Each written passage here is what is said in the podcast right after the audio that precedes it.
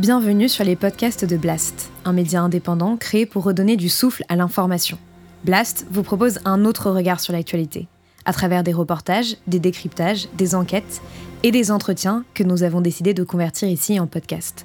Notre ambition Devenir votre média de référence et ainsi peser dans la bataille de l'information qui s'annonce et qui sera décisive. Les podcasts de Blast.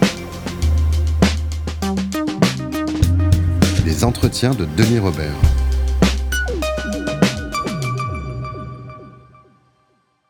On a une nullocratie euh, ah bah, la diplomatie française de sous Macron, elle, elle, a. C'est en général. On l'a vu avec la crise australienne. tout est ça. C'est une nullocratie. Et le macronisme en particulier est, je pense, une extension de cette nullocratie. Les plus nuls, on va les mettre à des postes à responsabilité. Pourquoi aussi? Pour les raisons que j'évoquais tout à l'heure, c'est que les gens compétents n'ont pas envie d'être ministres parce que ça ne sert plus à rien. Tu peux plus rien décider. Tu fais des tweets et tu te fais emmerder par les journalistes toute la journée. Bah voilà, c'est ça ton, ton métier de, de, ministre. C'est vrai, tu as envie d'être ministre, toi?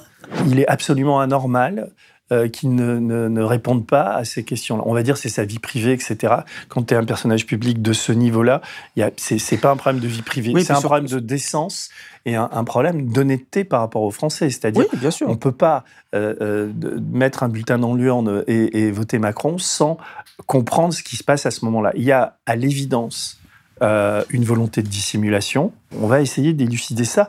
Et ce que j'aimerais, moi... Bah, c'est, surtout, si tu veux élucider, il faut espérer qu'il y ait, peut-être un, spectateur qui verra cette vidéo et qui pourra bah, t'écrire ou m'écrire.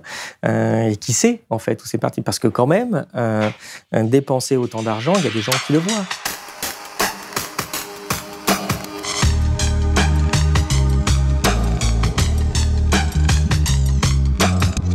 Olivier Berruyer, je suis ravi de, t'accueillir ici à, Blast. D'autant que, en fait, je suis tombé, euh, je, suis, je connaissais les crises, donc tu es, comment te présenter euh, Tu es statisticien, on peut dire ça Tu t'occupes d'analyse financière? Ouais, d'analyse des risques. Je suis actuaire à la base, c'est l'équivalent d'ingénieur dans le monde des assurances. Mmh. En effet, c'est des statistiques et c'est de la gestion de risques à long terme euh, pour, pour, pour, ce genre de structure. Et donc ça, c'est ce qui te fait gagner ta vie, j'imagine ah, C'est ce qui me faisait. Maintenant, j'ai complètement arrêté. Moi, ah, je suis arrêté. journaliste. Moi, maintenant. C'est vrai. T'as arrêté. Bah Mais c'était un job, euh, un job euh, où tu gagnais bien ta vie. Ah oui, c'est sûr, je gagne beaucoup moins ma vie maintenant. Euh, voilà, T'es comme Macron, quoi. Tu choisis de, gagner moins bien ta vie. on, en, parlera. Bon, c'est pas le même sacrifice quand même. Non. Faut pas exagérer. Alors que les gens comprennent. Donc, j'ai voulu t'inviter pour plusieurs raisons. C'est d'abord parce que j'étais, euh, je, suivais ton le site qui s'appelle Les Crises. Que là, j'ai vu, euh, j'ai vu que tu te lançais dans une, dans une, dans un nouveau site de cartes, enfin très pédagogique, qui s'appelle Élucide. Et je suis retombé sur, euh, sur toi récemment, donc j'ai fait un édito euh, la semaine dernière où euh, une partie de mon édito était autour du patrimoine d'Emmanuel Macron. Et je me suis rendu compte que, que d'ailleurs, tu es à l'initiative souvent de, de, de beaucoup d'histoires sur Internet et tu pas très connu. Quoi. Et nous, on s'est croisés deux, trois fois, donc c'est pour ça que je voudrais aujourd'hui faire un, un peu ton portrait, parler de tes, tes activités et rentrer dans, dans, deux, trois dossiers. Quoi. Donc on a un ordre du jour assez, assez chargé. Donc, mais revenons euh, parce que les crises. Tout à fait, les crises. Moi, j'avais lancé ça il y a dix ans et c'était un blog personnel que je faisais sur mon temps libre, le week-end. Mm. Euh, et ça avait démarré euh, sur une partie économique. Mm. En 2011, la crise euh, était quand même encore assez profonde, ça commençait un peu à redémarrer et euh, je voulais la présenter aux gens. Et déjà, j'avais commencé à faire des, analyses en graphique de façon à ce que les gens puissent comprendre on en est du PIB, du chômage, hein, et surtout comprendre ce qui se passe au niveau de la finance, qui est un problème et un risque colossal, et qu'il est toujours. Euh, et donc, je faisais, je faisais ça et, ça marchait, ça marchait assez bien. Non, ça marchait bien. Comme analyse financière, j'imagine que ça, ça, prend du temps. Ça, enfin, je veux dire, c'est, et, et, tu fais ça par, par, par goût par plaisir ou parce que tu te rends compte que, que, les médias euh, font pas leur boulot? Enfin, qu'est-ce qui te motive au départ? Parce que c'est du taf, hein, je suis bien placé pour le savoir. Bien sûr, oui. Mais euh, bah, Surtout bénévolement. J'aime bien, moi j'aime bien travailler, j'aime bien partager le savoir. Pour moi, c'est quelque chose d'important, euh, dans le débat démocratique, d'avoir des faits solides sur lesquels après, bah, on peut s'engueuler sur ce qu'on fait politiquement. Mais, mais, déjà, on peut essayer de revenir à, la réalité, puisque souvent dans le débat public, c'est les gens rentrent pas, rentrent pas dans, dans, dans le détail, donnent pas les clés aux gens pour comprendre euh, vraiment ce qui se passe. Et c'était, euh, c'était évident en, 2008, 2009, 2010, en particulier sur l'aspect, sur l'aspect finance. Euh, alors moi, je suis pas sur la partie financière, je suis quelqu'un d'honnête. c'était c'était sur la partie gestion des risques en fait. C'est ça en particulier le, métier où c'est qu'il y a des risques, où c'est que ça peut péter, et c'est d'anticiper d'anticiper ça. Donc tes clients c'était les banques, c'était des, des, oui, c'était c'était moi. Enfin d'ailleurs moi je m'occupais un peu de la santé des gens dans une compagnie d'assurance. On regardera ton site. Non mais donc ce que je voulais, ce que je, découvre, c'est qu'à 46 ans ou à 46 ans, donc peut-être à 45 ans, tu décides que cette vie d'actuaire où tu gagnes bien ta vie, etc., tu l'arrêtes pour, pour créer donc Elucide. Et c'est Elucide qui, qui, parce que le, les crises étaient un site gratuit et Lucide, c'est un site sur abonnement. Et c'est ça qui te fait vivre aujourd'hui. Tu, tu, fais un petit. Mais tu as, as, dû diviser par 10 tes revenus pour, pour te lancer là-dedans. pas plus, je n'ai pas été payé pendant, pendant un petit moment. Euh, je ne suis toujours pas payé. Mais c'est pas très grave, si tu veux. Si on lance un projet, on voit si ça marche, on voit si ça marche pas. Euh, pourquoi je fais ça aussi? Parce que bah, c'est vrai que les crises, ça, ça, ça, a marché. Ça a beaucoup marché aussi en 2014-2015. Euh, et tu n'y es pas pour rien, en fait, euh, ah oui sans le savoir. c'est parce qu'en fait, j'ai euh, bah, dans mes maîtres à penser, il y a clairement Noam Chomsky, euh, mm. dont les, analyses sur la propagande sont, très intéressantes. Euh, et je trouve permettre de commencer à comprendre comment tu peux reprendre le contrôle de ta vie, où sont les problèmes, sans tomber dans des trucs délirants. C'est ça qui était, qui était très bien, et je l'ai découvert avec ton, avec ton livre, d'entretien que, que, tu avais fait. D'entretien sur Chomsky. Bien sûr, deux heures de lucidité, mm. que j'ai fiché d'ailleurs sur, sur, sur Elucide. Et, à cette époque-là, bah, j'ai commencé à avoir une énorme opération de propagande de guerre au moment de l'Ukraine. Et sur les crises, j'ai arrêté de faire un peu d'économie, et puis j'ai fait plutôt ça pour montrer aux gens la propagande, quels étaient les problèmes. J'ai fait quelque chose que j'aurais dû faire. Je ne suis, pas un journaliste sérieux, moi, mais j'aurais dû le J'ai été sur ta fiche Wikipédia, qui est, qui est longue comme le bras, et j'ai découvert, c'est aussi pour ça que je t'invite, parce que j'ai découvert euh, euh, euh, que, que, la manière dont tu étais attaqué, on, te... et alors le truc qui revient tout le temps, c'est conspirationniste, complotiste, etc. Mmh. Et très franchement, si j'avais pensé ça une seconde, je t'aurais pas invité mais ce que je trouve très, très troublant et, assez nauséabond, c'est de voir que quand quelqu'un comme toi, et, je, je, je me porte assez garant parce que je te lis, je te suis depuis un moment, mais absolument pas celui-là, d'avoir ces, ces, ces, je vois Caroline Forêt, je vois les décodeurs du monde, même eux, enfin, qui sont des mecs que, que, je suis, qui sont plutôt bien, de voir euh, euh, Conspiracy Watch, enfin, tous ces types qui, qui tournent autour et qui, qui te font des procès, enfin, et quand tu lis, et j'ai vu aussi que tu avais la diffamation facile, et que c'est sans doute grâce à ça que, j'ai fait, fait, des, fait des actions en, en diffamation. Oui, parce que, parce que, si tu veux, il y a eu un tournant justement quand je parlais de, de cette époque, de cette époque ukrainienne. Je ne vais, pas rentrer euh, dans, dans, le détail, euh, mais clairement, si tu veux, euh, je commençais à montrer que tu as un tweet de Laurent Fabius qui dit tiens, je rencontre Monsieur Tianibok, qui est un des trois leaders de la révolution démocratique ukrainienne, c'est sympa machin. Puis d'ailleurs, je montre que Monsieur Tianibok, en fait, il a été décoré de la médaille d'or de la Waffen-SS Galicie quand même pour mm. un service rendu à la cause. Galicie, c'est en... c'est l'ouest de non, c'est l'autre. ça, c'est la Galice. Non, la Galicie, c'est à l'ouest de l'Ukraine. En fait, c'est la région qui pose problème dans, dans, dans cette zone-là. Et, donc, si tu veux, je commence à montrer que euh, on fricote avec l'extrême droite euh, fasciste euh, pure et dure ukrainienne, mm. ce qui n'est pas fait pour blanchir ce que font les Russes. On est bien d'accord, en disant là, il y a que dans les critiques qui te sont faites, c'est russophile. Enfin. Ah moi, je suis francophile en fait, mais je sais que ça, déplaît à ces gens-là.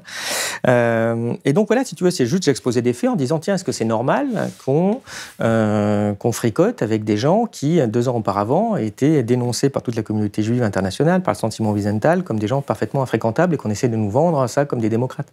Et c'est ce genre de truc, en fait, quand tu commences à sortir ça, que c'est factuel, que tu peux pas dire, non, c'est n'importe quoi ce que vous dites, euh, bah, que tu te prends ce genre d'attaque de façon à ce que, à ce qu'on t'écoute plus.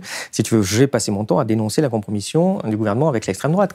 Et mm. puis après, tu te tapes des trucs sur tes complices, quel complot. Et donc, en effet, j'ai dû faire quelques procès en diffamation euh, bah, contre les décodeurs, j'ai gagné en particulier, ou contre, contre aussi notre diffamatrice, euh, parce qu'est-ce qu'ils essaient de te coller pour dire, bah non, discutons pas de ce que raconte ce mec-là, euh, mettons-le de côté sans rentrer et sans analyser ce qu'il dit. Mais parce qu'évidemment, quand j'ai fait les procès, je dis, mais quel complot je suis censé soutenir? Ça m'intéresserait. Lequel? Mm. Et il n'y avait, avait, rien. Et est-ce que tu as pu, euh, enfin, on parle de ça, mais je voudrais, on reviendra après sur Macron et tout ça, mais est-ce que tu as pu, euh, comment dire, décoder, décrypter l'origine, parce que tu es, quand même très, euh, moi je sais que j'en ai eu beaucoup des, des, gens qui, qui, racontent des trucs sur toi, sur les réseaux sociaux, etc. Et, et est-ce que tu as pu voir si, pourquoi il y, a, une sorte de, réseau comme ça autour de toi? Est-ce que c'est organisé? Est-ce qu'il y a à l'origine quelqu'un ou est-ce que tu pourquoi tu suscites c'est, je, ne suis pas, je, suis pas complotiste par chance. Euh, non, il y a simplement, il y a simplement en effet des réseaux qui sont très, très pro-OTAN, pro-guerre. voilà, moi j'appartiens à plusieurs associations de, de, défense des droits de l'homme, d'associations d'amitié entre les peuples. Je, peux pas c'est qui ces réseaux pro-OTAN, pro-guerre? Ah bah c'est ce que tu vois, tu, tu, tu, les connais bien, c'est des réseaux allez, qu'on pourrait qualifier de valsistes pour voir un peu, un peu d'où ça peut venir. Quoi. Valsiste de, Valsiste de Manuel Valls, oui. Donc, tous ses proches et Oui, enfin, ce, ce, genre, ce genre de monde à penser. De conspiratie, là, Rudy. Donc après, à voir où ils s'inscrivent là-dedans, si tu veux. Mais, euh, mais oui, c'est clairement ce petit monde-là, parce que, parce, que, parce que je suis militant anti-guerre, quoi, clairement.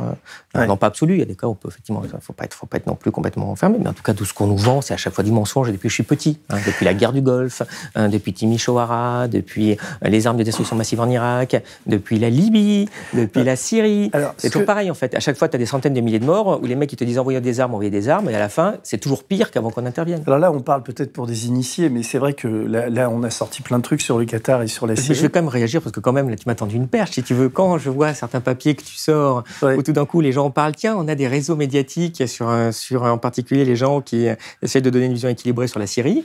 Bon, ça me fait, euh, ça me fait, bah ça me fait sourire. Donc j'espère que tu vas continuer à enquêter. Mais non, mais c'est alors le, le, truc que je découvre, c'est que ces champions de la lutte anticomplotiste sont euh, euh, organisés en complotistes, c'est-à-dire que ils, se cooptent les uns les autres et ils prennent des cibles. Et là, à un moment donné, ils ont un problème avec moi parce que je, vraiment, je, enfin, en matière de journalisme, j'ai de, leçons à recevoir de peu de monde. Et là, de voir ces types qui essaient de dire que je suis pro Bachar ou enfin, Bachar, enfin, et, donc je les ai retrouvés un peu chez toi. Enfin, c'est des trucs. on va pas perdre notre temps à. Non, mais c'est quand même intéressant parce que c'est une destruction de réputation et c'est fait pour empêcher l'information de circuler. Et c'est ce que tu dis d'ailleurs. Quand ce que tu sors n'est repris nulle part, t'es pas en train de dire attendez, je vous ai sorti, moi je veux passer sur TF1 pour que tout le monde dise que j'ai raison. Tu dis au moins, si vous pensez que j'ai tort, que c'est faux, enquêtez, parlez-en, c'est votre boulot. Et ils le font pas. Et donc c'est fait justement pour évacuer de cette euh, de cette façon-là. Donc c'est pas c'est pas du tout anecdotique dans le dans le non, débat, pour l'information des gens. Et ces gens ces gens-là ont une audience, sont financés par des, des de l'argent public, enfin etc. Mais bon, mmh. on va pas perdre notre temps avec eux, mais c'est intéressant, enfin, de voir que quand on essaie d'exister, et on a, on est quand même pas un média mainstream, mais bon, mmh. on, les a, on les a autour comme ça, qui, à la moindre, on, est capable de faire des erreurs, mais à la moindre erreur, boum, tu te retrouves euh, catalogué, je sais pas quoi. Bah, tu as vu d'ailleurs un type qui vient de sortir un livre sur le complotisme, vient de dire que de toute façon, quand tu es marxiste, tu es déjà complotiste. Je pense qu'il est extrêmement important de dire qu'il y a différents degrés au complotisme. Hein.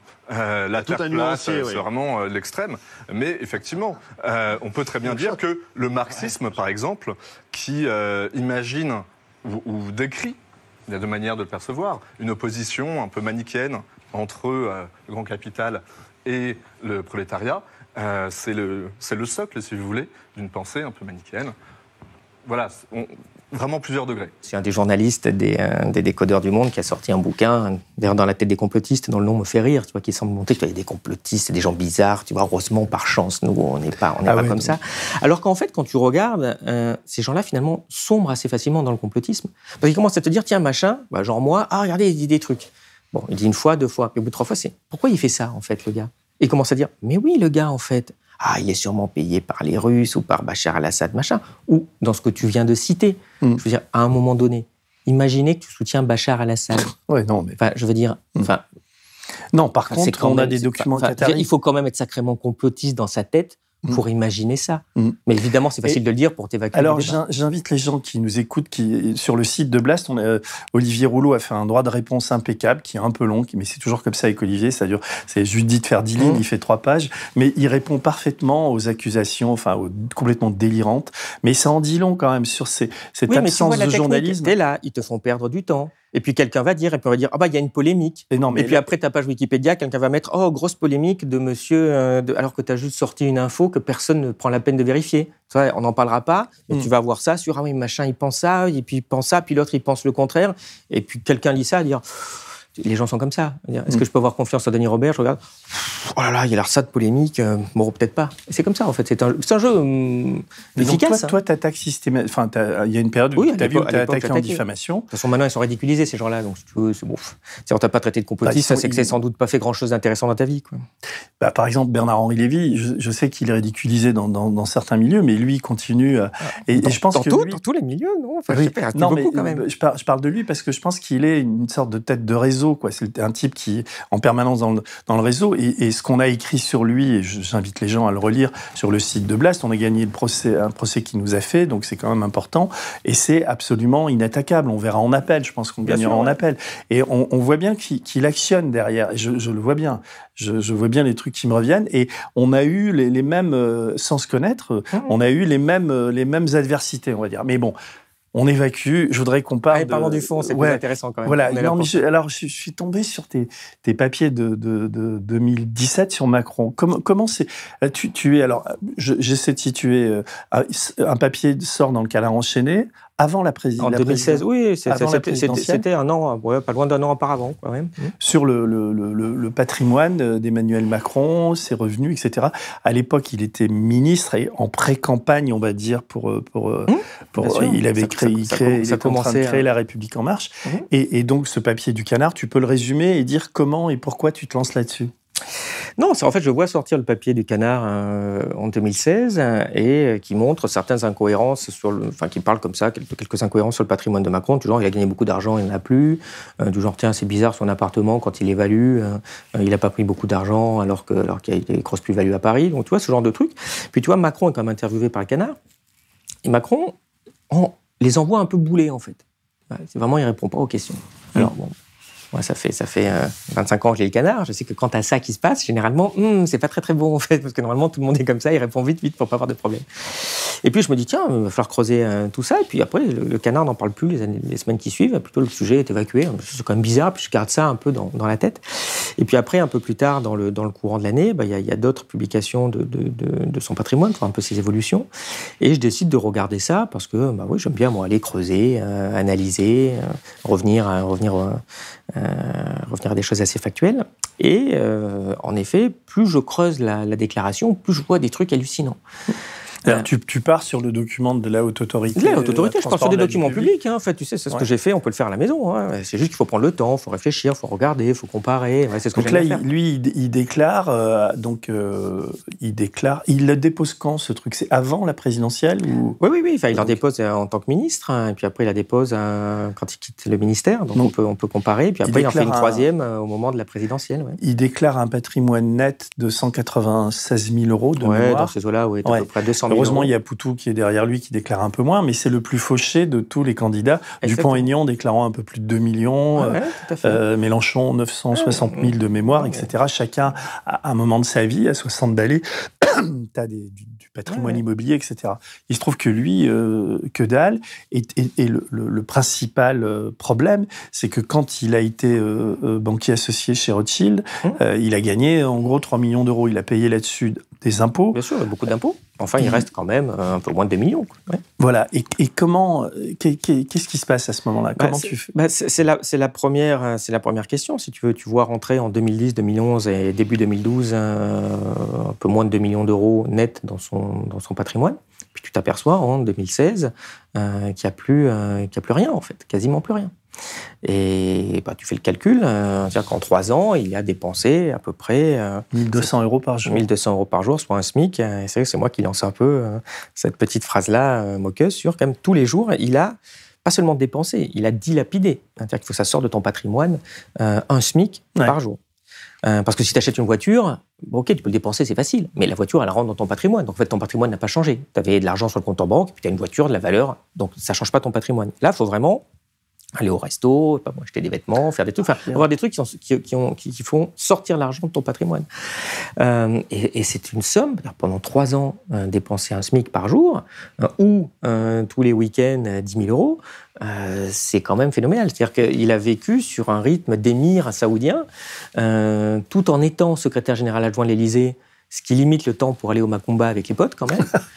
Et euh, à la fin, contrairement à un émir saoudien, il a plus rien. C'est-à-dire qu'il a un patrimoine en fait négatif à ces moments-là. Euh, c'est-à-dire qu'il voilà, sa valeur est négative. Il a même vendu son appartement euh, parisien, je crois que c'est ou à Saint-Michel ou enfin dans, dans, le quartier, dans un. Oui, ça, c'est une deuxième chose. Il y a aussi des choses. Non, mais pour, pour, organiser son, son comment dire ses, ses pertes d'argent, il, il, a il a revendu un appartement 30 on va dire moins que la valeur estimée par les agents immobiliers. Un appartement qui valait un million. En, fait, c'est en fait, c'est probable. On n'a pas, pas tout le détail, hein, euh, mais c'est probablement le contraire. En fait, il a acheté l'appartement 30%, 30 trop cher. Ça, ce qu'on sait, c'est qu'il a acheté un appartement à Paris en 2007, il le revend en 2016. Euh, il y a zéro plus-value. Zéro plus-value. et, et, les prix ont augmenté de 30%. Et en fait, quand on regarde, il a plutôt vendu a priori au bon prix, c'est-à-dire qu'il a acheté 30% trop cher. Mais ça correspond à ce qui, ce qui, ce qui sortait, parce que déjà, si tu veux, quand il achète l'appartement, l'appartement, il vaut, ça lui coûte à peu près un million d'euros d'acheter l'appartement. À l'époque, il gagne 40 000 euros. C'est pas possible d'acheter un appartement d'un million. 40 000 par an. 40 000 par an, bien sûr, bien mm. sûr, parce qu'à l'époque, il n'est pas encore chez, chez Rothschild. Donc déjà, si tu veux aussi comment il peut acheter ça, alors c'est, c'est son ami euh, oui, il y a un milliardaire, euh, Henri Armand qui lui prête la moitié de l'argent, puis il y a quand même la banque et on se demande pourquoi qui lui prête des sommes. Enfin, tu veux, L'image que j'avais, c'est une image de folie des grandeurs, en fait, qui, allait bien avec le personnage. Les gens, après, après, ça a été repris. Les gens ont voulu transformer ça en espèce de, de malhonnête qui aurait planqué l'argent à l'étranger, des choses comme ça, ce qui est complètement ridicule. Euh, quand l'argent est sur ton compte, tu t'envoies pas ça sur un compte secret à l'étranger. Mais c'est en fait, c'est de la dilapidation d'argent et c'est. Euh, euh, c'était ça, si tu veux. Voilà, moi, j'ai jamais pensé qu'il était malhonnête. Non. Par contre, tu regardes, tu te dis. Mais il y a une forme de malhonnêteté à, ne pas vouloir répondre. Tu te dis, ah euh, non, mais il est président de la République. Et là, il est candidat. avec ça. Il est candidat à un second mandat. Au moment où on parle, il est mmh. largement favori.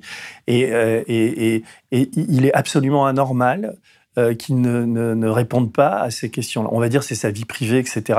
Quand tu es un personnage public de ce niveau-là, c'est pas un problème de vie privée, c'est un problème de décence et un, problème d'honnêteté par rapport aux Français. C'est-à-dire, oui, bien sûr. on ne peut pas euh, euh, mettre un bulletin dans l'urne et, et, voter Macron sans comprendre ce qui se passe à ce moment-là. Il y a à l'évidence une volonté de dissimulation et donc les Français et nous, on, c'est pour ça qu'on a cette discussion et c'est pour ça que pour moi, ça m'est apparu mais vraiment très important.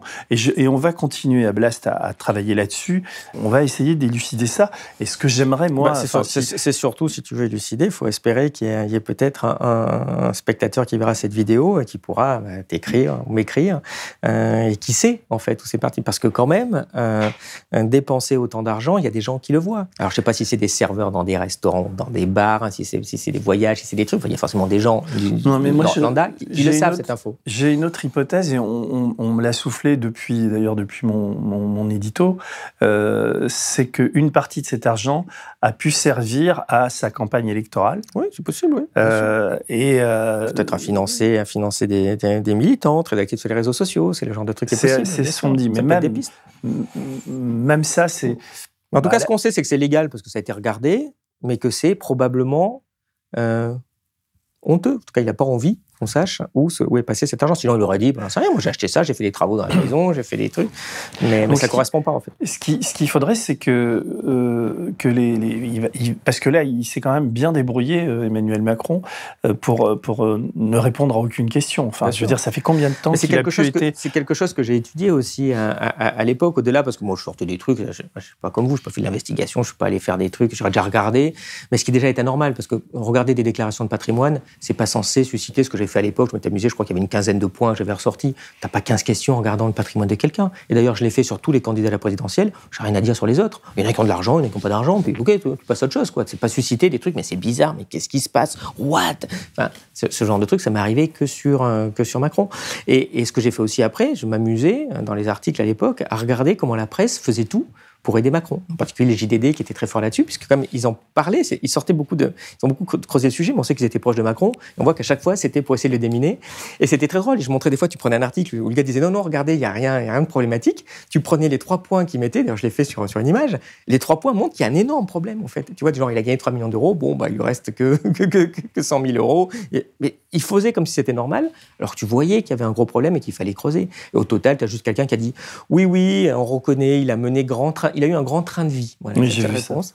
Ah bah oui, oui, ça c'est sûr qu'un SMIC par jour, c'est un joli train de vie, mais même on ne comprend pas ce qu'il en a fait quand même. Mm. Euh, et, et, c'était, tu vois, de, voir comment la presse derrière n'en parlait pas. Et, c'est assez rigolo parce que le truc a, vraiment buzzé à l'époque. Hein. Euh, et j'ai un seul journaliste qui m'a contacté d'un grand, euh, d'un grand, d'un grand quotidien. C'est quoi C'est Le Monde ou oh, J'en parlerai pas. Non, non, allez, on va, va pas, on va pas le citer. non, mais je, te demande pas son nom, je te demande le journal. Non, non, mais non, même j'en parle pas si on saura qui c'est. Euh, non, mais et, juste, il me dit, ouais, ça a l'air super intéressant. J'ai regardé, ouais, ça a l'air super sérieux, votre truc. Ah oui, bah, c'est sûr que c'est sérieux. Je, prends les chiffres, je regarde, j'ai fait trois graphes, j'ai pas inventé le truc. Quoi. Mm. le gars, machin, et puis après, il me recontacte, il me fait, ouais, non, non, moi, j'en ai parlé avec mon rédac chef. Euh, non, c'est vrai que c'est un vrai sujet, euh, mais on va pas en parler maintenant, euh, parce que sinon, ça va faire le jeu de Marine Le Pen. Mais, après la présidentielle, on s'y met parce qu'il faut tirer ça au clair. C'était il y a 4 ans et demi, donc si tu veux, le, bientôt, là, il va falloir peut-être qu'il Mais là, donc tu vois, j'ai imprimé euh, tout, tout, ce que, tout ce que tu as écrit sur, les, sur le sujet, sur les crises, et il y a vraiment des passages qui sont, euh, qui sont troublants quoi, quand tu rentres dans le détail. Quoi. Oui, il y a des euh, choses très, très, très amusantes. Enfin, à un moment donné, il déclare qu'il achète une voiture d'occasion 40 000 euros à un moment où il gagne 40 000 euros par an. Donc tu dis, mais c'est pas possible de payer, mm. payer une voiture d'occasion quand on a ces salaires-là à ce prix-là. Je crois que c'est l'Express je pense que c'est dans l'Express. Non, c'est pas l'Express ou c'est le rapport d'Anticor, je sais plus. Quelqu'un qui dit Emmanuel Macron n'entend pas à ce stade répondre aux questions de ses adversaires sur l'usage personnel ou familial qu'il a fait de ses revenus, ce qui relève de sa vie privée, a fait savoir un de ses proches. Et donc, euh, j'ai mis mmh. non dans la marge, parce que ça relève, malheureusement, ça relève pas de sa vie privée. Oui, parce que, et pourquoi ça, ça relève pas vraiment de sa vie privée? Euh, bah Parce que ça c'est un des, axes que je dis aussi, puis tu sais, c'est ce qui fait qu'après, tu n'es plus trop invité dans les médias. Euh, c'est que quand on est, non pas en démocratie comme chez nous, mais en monarchie élective, mm. bah, qu'il y a un monarque qui décide de tout tout seul, sans aucun contre-pouvoir, que c'est exactement le cas. Il n'y a pas une loi qu'a voulu Emmanuel Macron que le Parlement n'a pas voté, et il n'y a pas eu une loi euh, que le Parlement a votée qui n'a pas été approuvée par Macron. Donc à un mm. moment donné, ça veut bien dire qu'il y a exactement la même chose. Donc quand tu as quelqu'un qui décide de tout euh, comme ça, c'est important de comprendre ce qu'il fait et comment il gère, euh, il gère sa, vie privée. Après, je ne veux pas être non plus trop méchant. Je veux dire, je suis tout à fait prêt à reconnaître une qualité à Macron. Il gère le pays comme il a géré son argent. Enfin, je veux dire, il dilapide tout euh, de la même façon. Hein, ça, il n'y a pas de, de, de souci. Euh, mais cette attitude-là qui pose plein de questions, parce que tu as seulement les questions, en effet, dont on a parlé, qui sont énormes, où je te dis, tu as, une histoire de folie des grandeurs, c'est ce que tu vois, tu dis, le type, je pense qu'il voit une maison. En fait, son appart, il a acheté 200 000 euros de trop. Mais qui fait ça, en fait, quand t'as pas d'argent en plus pour l'acheter? Une voiture, 40 000 euros. Euh, parce qu'il est aidé par ce, ce, milliardaire Herman. Là, non, pas d'ailleurs. On ne sait pas d'ailleurs sur ce, sur ce, sur ce, sur ce, truc-là exactement. Mais on voit que c'était même pas remboursable si derrière, c'était pas euh, connu, couru d'avance, qu'il allait gagner plein d'argent dix ans après. Donc, ça montre aussi que ces gens-là sont sur un. Mais ce qu'il faut que les, les sont sur un rail pour aller gagner beaucoup d'argent. Mais, mais comme tu l'as souligné aussi, euh, euh, c'est aussi, mais comment ça se fait qu'il ait quitté Rothschild pour aller travailler chez, Qui fait ça? Tu, tu, tu, tu, tu, te moquais un petit peu tout à l'heure en disant, oui, tu fait comme Macron. Macron, il a quitté un job à 200 000 euros par mois. Mm. Non, j'aurais pas quitté un job à 200 000 euros par mois pour faire, pour faire mon truc. Je suis désolé, il y a des limites quand même. Mais tu dis, mais comment on peut, comment on peut quitter ce job pour aller faire porte-serviette de François Hollande? Et d'ailleurs, comment François Hollande accepte que quelqu'un fasse ça? Tu dis, c'est quand même bizarre ce mec. Il gagne 200 000 euros, venir bosser avec moi euh, pour, gagner, pour gagner 20 fois moins. Quoi. Mais je sais plus, c'est dans. Qu'est-ce qu'il veut? Est-ce que derrière, il va aider ses potes? Et on sait qu'il a aidé ses potes. Il y a des témoignages, euh, dans les articles d'ailleurs, de, Karine Berger qui dit Ah bah tiens, il aide les banques là, il veut torpiller le projet bancaire quand il est à l'Élysée. Ou est-ce qu'il est juste honnête? Mais dans ce cas-là, le mec, il n'est pas très clair dans sa tête. si, si tu es prêt à quitter 200 000 euros par mois juste pour aller avec François Hollande et que tu n'as pas de, de, pensée malsaine derrière, ça veut dire que tu n'es pas bien dans ta tête quand même. Non, quelqu'un de normal, ne fait pas ça en fait. Mais il y a, y a assoiffé de pouvoir, tu as, un problème. Je crois que c'est dans le bouquin de David Lhomme, pas le dernier, celui d'avant, celui sur, euh, sur François Hollande, où euh, il est dit que euh, euh, Hollande, quand il bâtit son équipe, etc., euh, il, il, a un seul, je crois que c'est Attali qui vient lui dire, j'espère ne pas me tromper, sinon je, vérifierai, mais mmh. qui vient lui dire, écoute, les, les, les, les patrons, les grands patrons ont qu'une seule demande, c'est que tu prennes le petit Macron comme comme, euh, comme secrétaire général adjoint à l'Élysée. Et donc, mmh. lui, il le voit, il le prend. Mmh. Mais euh, ça signifierait... Elle est comme ça, François, quand même. Elle est gentille. Non, mais il, pas méfiant. Il s'est bien fait avoir, quoi. Il le reconnaît aujourd'hui, enfin bon, etc. Mais bon, c'est lui qui nous l'amène sur un plateau. Je crois qu'on s'est bien fait avoir aussi. On s'est fait avoir, ouais. mais, euh, mais donc, ça, ça voudrait dire... Enfin, je veux dire, là, c'est pareil. Tout à l'heure, on a parlé de complot, mais là, on discute. Hein. Donc, je veux dire, ça... Mais j'ai quand même ce, ce, sentiment que le, le plan était préparé à l'avance. C'est-à-dire que, bon, ils n'étaient pas sûrs de gagner. La République En Marche, c'était un drôle de pari et tout. Il Non, mais attends, un, milliardaire, il met pas tout son argent sur le même cheval. Hein. Je veux dire, c'est bien sûr qu'ils aident Macron, bien sûr qu'ils aident Fillon en même temps, bien sûr qu'ils vont aider machin. Puis au dernier moment, tu dis, ouais, il y en a un qui va gagner, c'est bon, moi je gagne à tous les coups. Il n'y en a pas qu'un, il y en a plusieurs. Là, je sais qui dit très régulièrement en ce moment euh, chez, François Pinault. Euh, Crépuscule, le livre de Juan Branco, a quand même assez bien démontré les liens très forts qu'il y avait entre lui et la famille Arnaud, mmh. et évidemment Xavier Niel. Donc tout ça, tout ça c'est documenté aujourd'hui. Et simplement, ça franchit pas l'opinion. Mais, les gens que tu cites, tu vois, n'étaient pas ennemis profonds de François Fillon. Il aurait été élu, ça se serait bien passé pour eux aussi. Ouais, voilà. C'est ça en fait. Parce que sinon, on a l'impression qu'ils sont tous derrière un seul Oui, ils sont tous. Euh, mais c'est ce qu'il fait, parce que la question, c'est aussi comment il se met à toucher 2 millions d'euros euh, chez Rothschild. Euh, et on voit très bien que, en fait, il est embauché, il est soutenu par 3-4 patrons qu'il a eu dans la commission Attali, en fait. Mm. C'est son passage, il était secrétaire de la fameuse commission Attali de 2007, pour ceux qui se rappellent. Et puis c'est là qu'il a vu 3-4 patrons, que les patrons l'ont mis chez Rothschild, que d'ailleurs, un des patrons, après, il lui a fait gagner un deal énorme chez Rothschild. Enfin, voilà. Puis évidemment, après, c'est juste des réseaux d'amitié, quoi. C'est pas, pas des complots. Et nous, on, a, on a documenté, j'invite les gens d'ailleurs qui nous écoutent à, aller sur le site de Blast, encore sur Adrexo. C'est lui qui, qui, qui quand il était chez Rothschild, euh, fait la, la, vente. Euh, à, une filiale d'Adrexo appartenait au groupe West France, mmh. et c'est lui qui fait le, qui, qui, qui, fait le, qui revend Adrexo aux actionnaires d'aujourd'hui, qui ont, qui ont complètement dilapidé l'argent, enfin tout ce qu'on a pu documenter au moment des élections, etc. Donc il était, c'est aussi lui qui est dans le deal du monde. Enfin, donc il, il est euh, il est très présent dans, ces lieux-là et il n'est jamais interrogé euh, euh, sur son patrimoine, sur les questions qu'on pose là. Euh, dans les, d'ailleurs, il n'est jamais interrogé quand il y a des, conférences de presse ou des débats. Ça fait très longtemps mmh. que, en France, on est quand même le seul pays où le président choisit ses intervieweurs. Ça existe depuis depuis Giscard d'Estaing. Hein. Mais mais là, enfin, je veux dire, il y a une campagne électorale qui qui, s'annonce. je, je, alors, je, je enfin, c'est pas que je déteste Zemmour. Zemmour est un réel problème. C'est une fabrication, etc. Mais il, il s'énerve euh, contre Gilles Boulot qui a simplement fait son travail, il se fait traiter de connard. Mais mmh. c'est vrai que j'aimerais que si Gilles Boulot, tu m'entends, euh, tu te souviens, on était dans la Vologne ensemble. J'aimerais si tu si tu invites euh, Emmanuel Macron que tu lui poses ces questions-là. Ça serait intéressant de le savoir. Mais il faudrait que, je sais pas, moi, Jean-Michel Apathy, Léa Salamé, tous ces grands intervieweurs qui sont dans des médias de, et qui tu sais bien qu'ils sont dans ces médias parce que justement ils ne vont pas poser ces questions-là. Je, pense que regarde, Apathy s'énerve en ce moment. tu vois, Apathy est un peu particulier. Ouais. J'ai eu un débat avec lui très intéressant d'ailleurs. Non, non, mais je sais. Bien sûr. Et, donc, mais c'est pas lui qui va interviewer Macron 20 heures en fait. C'est ça que je veux dire. Non, mais peut-être. Ce sera intéressant. C'est ça qui poserait des belles questions. Il y a des, il y a des tas, de, il y a des, tu vois, il y a des, tu les repères quand même. Il y a des journalistes, tu te dis bon, euh, Bourdin, il serait, il, est pas non plus, tu vois, mais il, pourrait poser ce type de questions. Moi, je, je suis pas du genre. Bah, c'est pas parce que je suis il, il a pas déjà interviewé avec Plenel. Si, avec Plenel. Je crois qu'ils ont oublié de poser la question. Ouais, ils ont pas posé la ah, question. Putain, c'est dommage. Ah, il y avait des trucs. Non, mais il y avait des trucs plus importants. Ah, non, mais je me dis. C'est pas mon genre en plus. Hein? C'est pas mon genre. Non, mais je me dis que, alors peut-être je suis naïf, je suis naïf d'ailleurs, mais je me dis que peut-être. Euh, Relis euh, Chomsky, euh, allez, il est trop vieux ton bouquin, faut le relire. Non, mais non seulement je le relis, mais je, je, je, je sais, mais d'ailleurs quand je l'avais rencontré, Chomsky, c'est, il, a, il est un peu psychorigide sur certains trucs. Oui, mais, Il, a une jolie phrase qui dit que euh, tu, tu peux pas avoir à la fois une lutte pour la justice et la vérité et être euh, passé dans les grands médias. Voilà. Au bout d'un moment, ça va être incompatible, ce truc-là. C'est une loi qu'on peut appeler Chomsky. Alors, prends des exemples, il n'a pas 50, en fait. Hein. Alors, justement, ça, ça m'amène à... C'est plus une réflexion qu'une question, mais je voudrais que tu rebondisses là-dessus. C'est-à-dire que en ce moment, on voit bien monter, là, tu crées ton site est lucide. Nous, on a créé Blast. Avant, j'étais aux médias. Il y a, il y a, il y a Reporter, Arrêt sur Image. Je ne vais pas tous les énumérer, Basta, etc.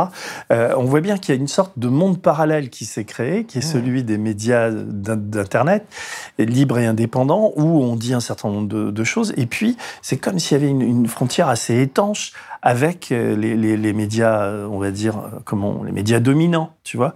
Et le, le, fossé s'est creusé. Tu vois, par exemple, moi, je demande rien à personne. Je viens d'écrire un bouquin qui s'appelle Travailleur médiatique, qui est sorti il y a, il y a, il y a trois semaines maintenant. Et euh, autant sur mes autres livres, même Larry Fink, BlackRock et tout ça, j'étais invité. Autant là, il y a, il y a, il y a c'est pas de mon fait. Hein. Moi, si on m'invite, j'y vais. Enfin, je n'irai pas partout. Hein. J'irai pas chez CNews. Ils m'ont invité chez Hanouna, j'ai dit non. Enfin, il y a des choses. On se respecte quand même, monsieur. quand même. Non, mais ce que je veux dire, c'est qu'il c'est très étrange ces deux mondes parallèles qui se et, le fossé se creuse et, euh, la, réalité qui, existe dans les médias mainstream. Donc, ils ont une sorte de condescendance et de suffisance à l'égard des, des, médias, on va dire indépendants que nous sommes, qui, qui, devient, je veux dire, même pour quelqu'un, si quelqu'un a un tout petit peu de recul et d'objectivité sur la situation, c'est insupportable, quoi. Enfin, il y a, y, a, y, a, y a, ce qui devient insupportable, c'est ce qui est véhiculé dans les médias mainstream. C'est la mmh. manière, ce délire Zemmour, par exemple, qui sort en, ce moment, où tout, mmh. tout est faux, tout est, tout est bâti sur des fake news. Mmh. Euh, et, euh, et, après, nous, on vient nous chercher des poux parce qu'on essaie de faire notre boulot, quoi. Oui, bien sûr. Euh, si tu veux, tu dis, il y a plusieurs commentaires. Le premier, tu as dit, tiens, regardez, je ne peux pas tous les citer. Je crois que tu les as à peu près tous cités d'ailleurs. Il n'y en a pas beaucoup de ce genre de, de médias. Et heureusement qu'il y en a quand même de plus en plus. Et heureusement que les gens essaye de supporter. C'est difficile, on sait bien, hein. euh, mais il y a besoin d'avoir un petit peu de moyens pour lutter contre ce qu'on a en face. la question, c'est pourquoi je me suis lancé là-dedans, parce que je suis arrivé à un stade où je me suis dit, mais la propagande devient tellement massive en face. Il y a toujours eu, mais elle devient euh, de plus en plus mensongère. Vraiment, ça, pose un vrai problème. Et c'est soutenu par de plus en plus, en tout cas de moins en moins en nombre, de milliardaires. Euh, qui détruisent vraiment ce qu'on peut avoir comme vision euh, commune de la réalité, comme vision des faits sur lesquels on peut bâtir un débat démocratique et s'empoigner, comme je disais. Évidemment, l'arrivée de ces news, euh, c'est ahurissant, euh, mais ces mentalités diffusent d'ailleurs dans l'ensemble de ces chaînes de soi-disant information, euh, où tu as, as, ça d'information, et puis ça de débat, euh, généralement entre un, enfoiré notoire et un incompétent euh, hallucinant. Mm. C'est ça le modèle. Parce que pourquoi ça leur coûte rien hein? Un vide de gus, venez parler, tiens, la caméra elle tourne, ça coûte à peu près zéro, ils sont pas payés en plus souvent. Euh, ça remplit l'antenne et, il me faut un connard pour, que vraiment ça fasse du buzz, qui va dire une saloperie dans les réseaux, tout le monde va reprendre machin. Mais au final, tu, tu, tu, tu peux plus comprendre. Et quand bien même tu as un débat, à chaque fois les types vont te dire, mais si quelqu'un dit blanc, il faut que j'ai quelqu'un qui dise noir en face. C'est mon métier de journaliste, je te fais ça. Quand tu es spectateur, tu regardes, as un mec qui te dit blanc, un mec qui te dit noir. Bon, ben alors tu fais comment pour décider puisque tu n'es pas forcément compétent? Si c'est politique, c'est très bien, c'est la base du débat politique. Mais quand tu es sur des faits, quand tu es sur la réalité, tu comprends plus rien. Moi, je me rappelle d'un exemple le jour où Sarkozy a été, a été condamné. Mais il faut voir à quoi ressemblait. Tu veux, le, le bandeau de BFM, c'était euh, la justice politique, point d'interrogation. Un débat comme ça. Mais c'était très intéressant parce que cet exemple m'a vraiment marqué. Tu vois, tu as un débat puis un débat, tu vois, c'est politique, c'est pas politique. Donc le mec te dit, oh, oui, ça se trouve, c'est politique, l'autre te dit non, mais à la fin, tu peux pas savoir, en fait. Hmm. Et à un moment, tu as une petite séquence qui doit durer, aller une minute, où tu as le, responsable justice de la chaîne, qui est un petit journaliste, qui n'est pas, qui qui fait juste son petit truc, il dit, oui, monsieur Sarkozy a dit ça, alors il dit qu'il ne peut pas jugé deux fois parce que le Conseil constitutionnel a déjà jugé, donc sa condamnation, ça peut pas marcher. Il fait, vraiment comme ça, même pas d'en face. Mais par contre, il est vrai que le Conseil constitutionnel, l'année dernière, a déjà répondu à cette remarque en disant que c'était vraiment du gros bullshit et que non, M. Sarkozy a tort, alors que c'était sa défense. Ben, tu vois, à un moment donné, tu as, eu la, as eu la réalité, tu as eu la vérité, mais qui a été noyée dans une heure de débat à la con. Je t'assure que moi, à la fin, tu ne vois pas comment tu peux penser que la justice n'était pas politique. Mais là, tu, tu accables euh, BFM et. Non, mais ça, là où. Non, enfin, je veux dire, tu parles de BFM et tu as parlé de CNews en disant effectivement. Non, mais là, c'est plus de chaîne d'info, là. Je ne parle plus de ça. Pas, mais, mais je, trouve, je trouve, évidemment, euh, c'est assez, assez grave. Et en plus, d'ailleurs, euh, je regarde des fois l'émission de Pascal Pro le matin, il n'arrête pas de se targuer d'être le type qui a la réalité et, il comprend pas que France Inter, enfin, il attaque, mmh. etc. Alors que c'est, il est dans un délire, quoi. Mmh. Euh, parce que la personne possède la réalité, quoi. Qu'il fasse son émission à la con, mais que bien sûr, il faut se méfier aussi de avec son truc de réalité. Parce que mmh. non, mais ce que je veux dire, ce que je trouve le plus inquiétant dans les dans les dans les dérives aujourd'hui, c'est l'agence France Presse, moi, parce que j'ai été élevé comme journaliste avec l'AFP, euh, qui vérifie dix fois les trucs et tout, et là, c'est devenu euh, une agence de, de, de désinformation, pas pour l'essentiel. Il y a toujours de très bons journalistes à l'AFP. mais quand tu vois un tweet ou une dépêche euh, sur Joséphine Baker là, euh, qui, qui, te dit que euh, Emmanuel Macron montre son antiracisme en, en, emmenant Joséphine Baker au, au, Panthéon, contrairement à l'extrême droite et à l'extrême gauche, tu vois, c'est un truc, c'est hyper partisan, c'est hyper méprisant. La manière dont ils ont présenté aussi, en se foutant de sa gueule, Mélenchon et son programme, etc., etc. etc. Donc tu as quand même une, une, agence payée avec, avec l'agence France Presse, c'est d'intérêt public, enfin, il y a son statut un peu particulier, mais là il y a une dérive qui est absolument totale. Bah, si tu veux, au niveau des dérives, il y en a, il y en a enfin, t'en cites une, il y en a une autre. Il y en a une autre qui fait que tu dois avoir peut-être 70% ou si c'est pas 80% du contenu euh, des, des médias sur Internet qui sont une reprise d'une dépêche agence euh, d'AFP où ils ont juste mis notre photo et notre titre quand vraiment ils ont beaucoup travaillé. Mais sinon, donc tu prends des dépêches comme ça, tu regardes, tu as la même chose sur Le Monde, sur Le Figaro, sur Libération, sur, euh, sur, ce que tu veux, sur C'est pour ça qu'ils sont très influents. Donc, déjà, ça veut, dire que, ça, déjà ça veut dire que les journalistes, euh, il y en a moins dans les médias et en fait ils sont déjà à l'AFP. C'est déjà eux qui, vont diffuser l'info dans tous les médias. Et le deuxième point, après, oui, moi ça, mais l'agence, enfin, l'AFP a toujours été, euh, était, un peu partisan. Tu sais, il y, a il, y a comment dire, il y a une phrase qui circule beaucoup chez, chez les journalistes internationaux. On te dit euh, une dépêche, euh, une dépêche EPI, Société de presse, ah, tu publies. Une dépêche Reuters, tu publies. Une dépêche AFP, oh là, tu vérifies quand même. c'est, dans le monde anglo-saxon, c'est perçu comme ça. Et c'est vrai, souvent, il faut, il faut, il faut vérifier. Après, c'est dans des trucs très, très bizarres. j'aimerais tu sais, pour l'anecdote, en arrivant, je regardais, ils viennent de faire un fact-checking pour essayer d'expliquer que c'était pas Croizat qui avait créé la sécurité sociale, attention. Euh, ah, ils ont fait les, ça, ils sont en train de fact-checker maintenant l'histoire en te disant non, les communistes, quand même, c'est pas eux qui sont derrière la sécurité sociale, puis bientôt on va dire c'est Vichy encore. Enfin, enfin, tu te dis, mais c'est pas autre chose à foutre en ce moment que de vous occuper d'aller fact-checker 1945, euh, essayer de nous raconter l'histoire, c'est quand même très très compliqué, parce qu'ils ont interrogé deux historiens, tu en interroges deux autres, ils auront des avis contraires, ce qu'ils n'ont pas fait. Euh, quand tu dis, oui, il y a un peu les médias, comment on peut appeler ça, quoi, face aux médias dominants. Pourquoi ça se, ça se lance aussi? Parce qu'ils font de plus en plus mal leur travail, clairement. Euh, alors, sans doute un peu parce que parce que c'est l'actionnariat qui joue à ça. Les gens mettent ça en premier. Je suis pas sûr que ce soit ce qui joue le premier. Évidemment, ils n'ont pas de moyens. Tu as pris un journaliste et tu lui dis Hé, eh, Coco, euh, ce matin, tu me fais un papier là sur la Pologne. Euh, demain après-midi, tu fais un papier sur Macron là, qui est en visite, machin. Donc, ils n'ont pas le temps d'écrire, ils n'ont pas le temps de creuser. Euh, et il y a un prisme parfois idéologique qui devient vraiment assez, assez inquiétant. Donc, par exemple, je ne reprends pas tes infos, euh, tes infos chez, Blast. Moi, quand, quand je, je, commençais à parler un peu de ça il y a 10 ans, euh, je m'amusais, j'avais, j'avais une petite phrase, il y a un peu le syndrome de la page 27 dans les médias. Autrement dit, quand il y a un truc qui leur plaît pas trop, du genre, tiens, ce que tu sors, bah, ils vont mettre ça à page 27 en tout petit, dans une case, noyé dans le truc. Puis le jour où tu diras, ah, quand même, les amis, vous n'avez pas parlé de mes révélations sur Blast, on te dira, ah non, cher Denis, page 27, regarde bien, tout en bas, en tout petit, c'était marqué. Très bien ce tu que ça. Et c'était amusant parce que, et c'est ce que j'expliquais aux gens, parfois je le montrais sur, sur les crises, bien, parfois quand tu cherches à comprendre un événement, ben, tu allais prendre la page 27 du Monde, puis tu allais prendre une interview de France Culture hein, qui est passée à 2 h du matin, puis un troisième truc, et puis quand tu lis les trois éléments, tu avais la vérité. Ah, ben, tu voyais apparaître, tu comprenais. Mm. Ce genre de truc, ça c'est quasiment terminé maintenant. parce que parce qu'en fait, il ne parle plus, il n'y a plus de page 27.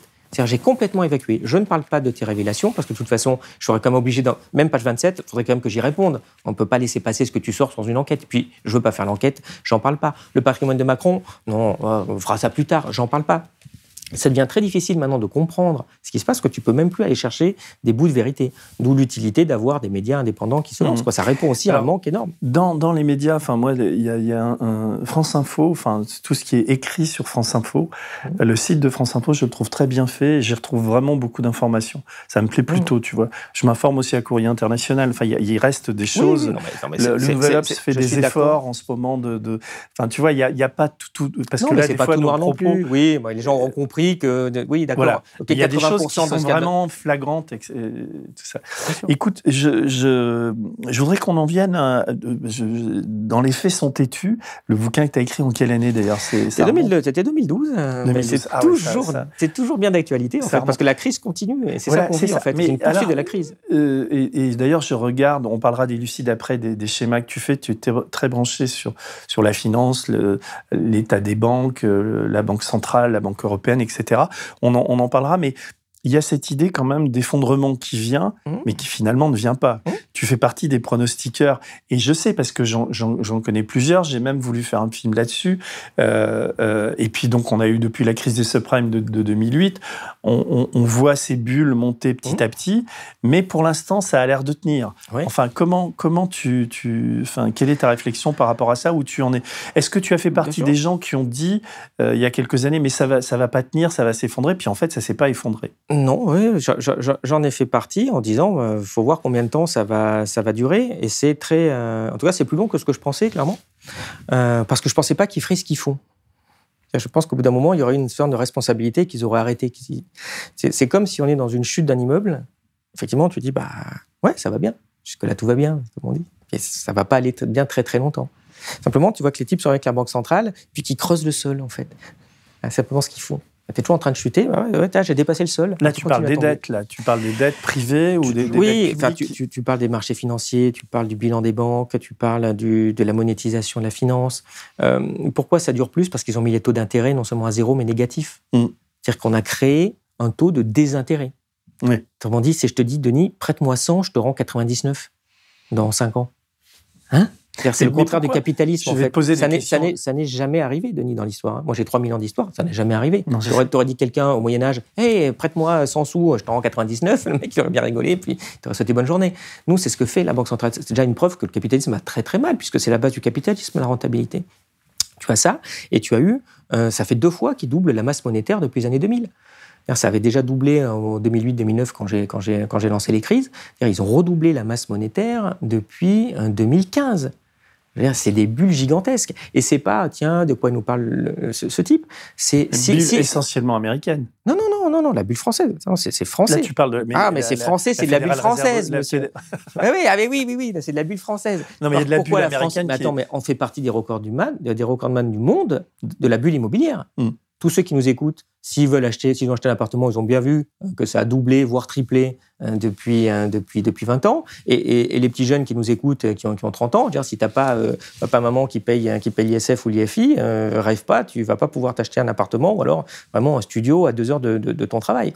donc c'est un vrai problème pour la vie des gens. Contrairement à la situation américaine où les banques faisaient des prêts, des prêts, des prêts, des prêts, hum. là actuellement c'est vachement dur de, de si on, on, te fait des prêts moins facilement qu'on en faisait au moment. De, oui, mais la bulle est toujours là, bien sûr.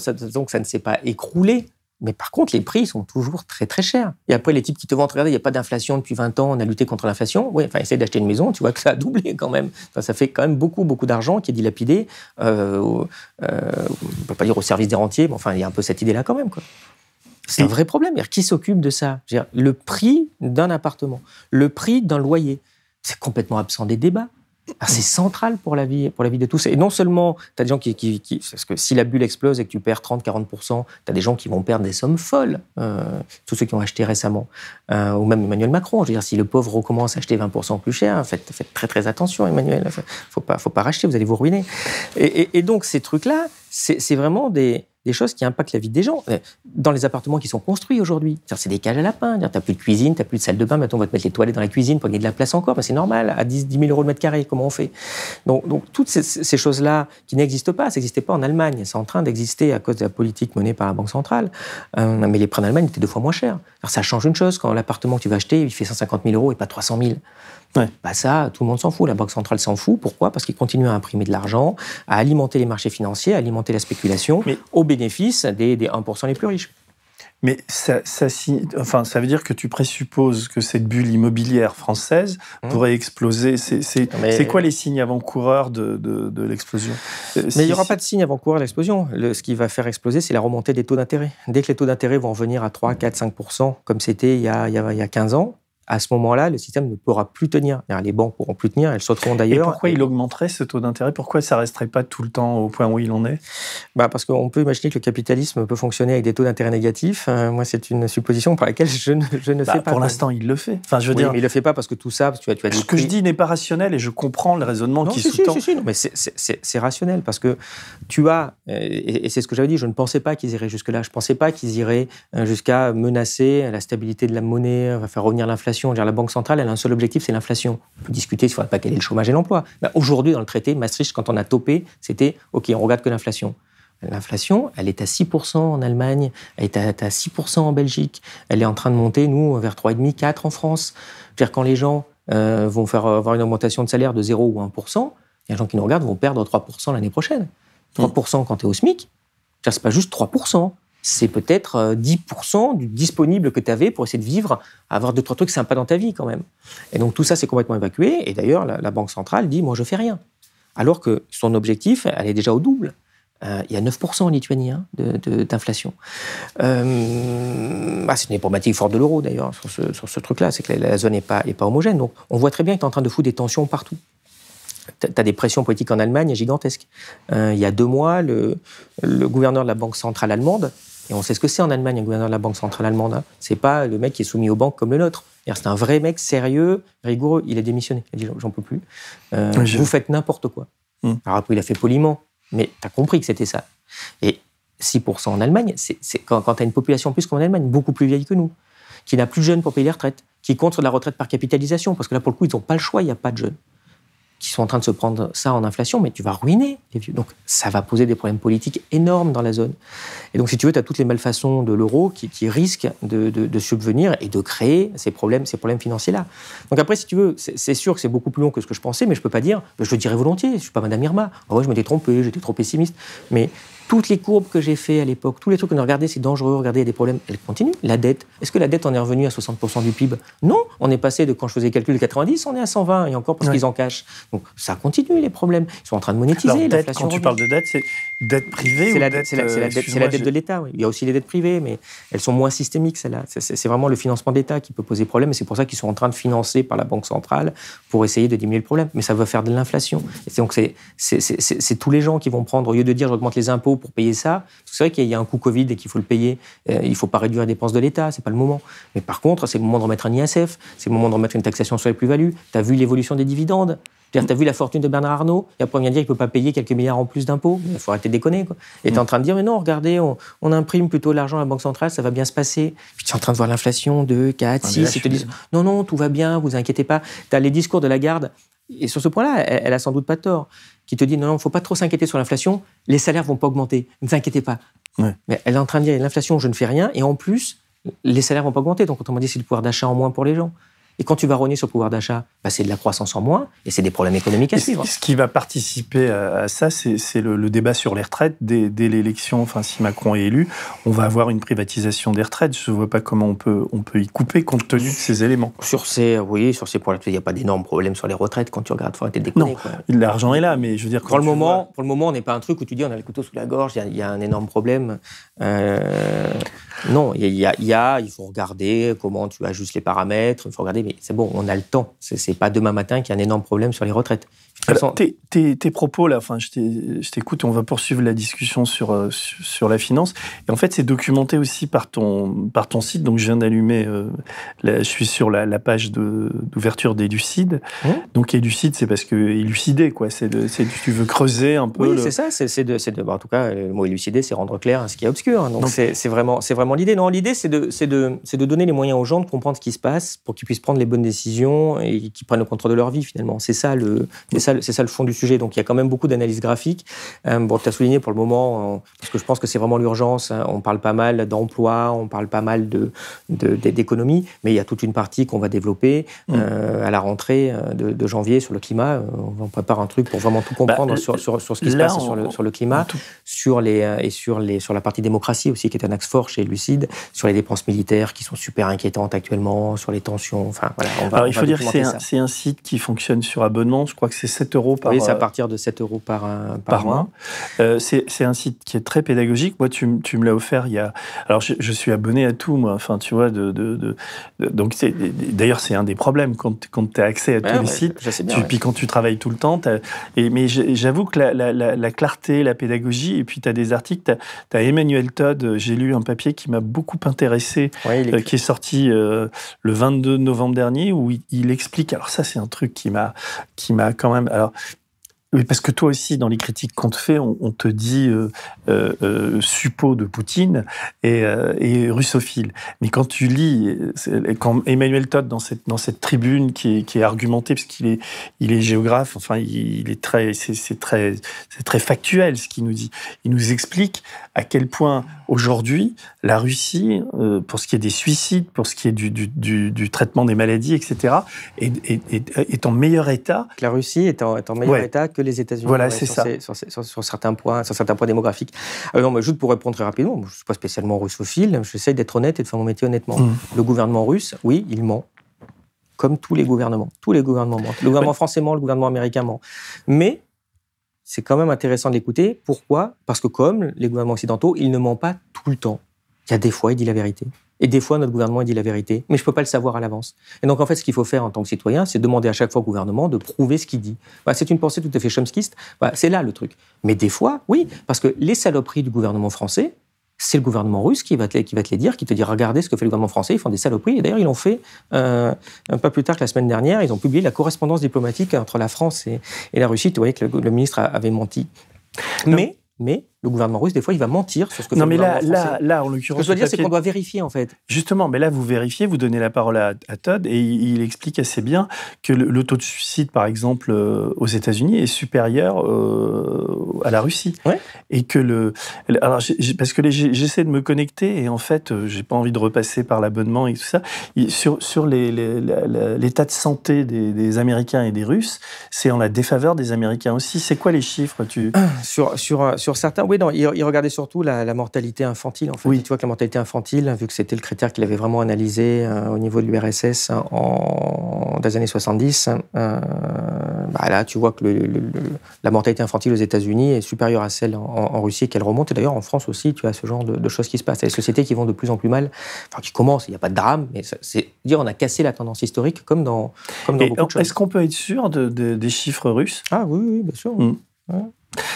Et alors, il y a aussi, alors tu, parlais de l'Allemagne tout à l'heure en tête de. Mais c'est normal aussi, hein, parce qu'aux États-Unis, tu as un chiffre où c'est supérieur. Je pense que si tu regardes la mortalité d'un blanc aux États-Unis, infantile, ce sera inférieur à la Russie, mais que la mortalité des Noirs infantiles va être largement supérieure à la Russie. Donc la moyenne. Il y a un rapport à la pauvreté. Il y, a, forcément un rapport aux inégalités et à, la pauvreté là-bas, euh, et sans doute raciale, qui, qui à mon avis, euh, explique ça.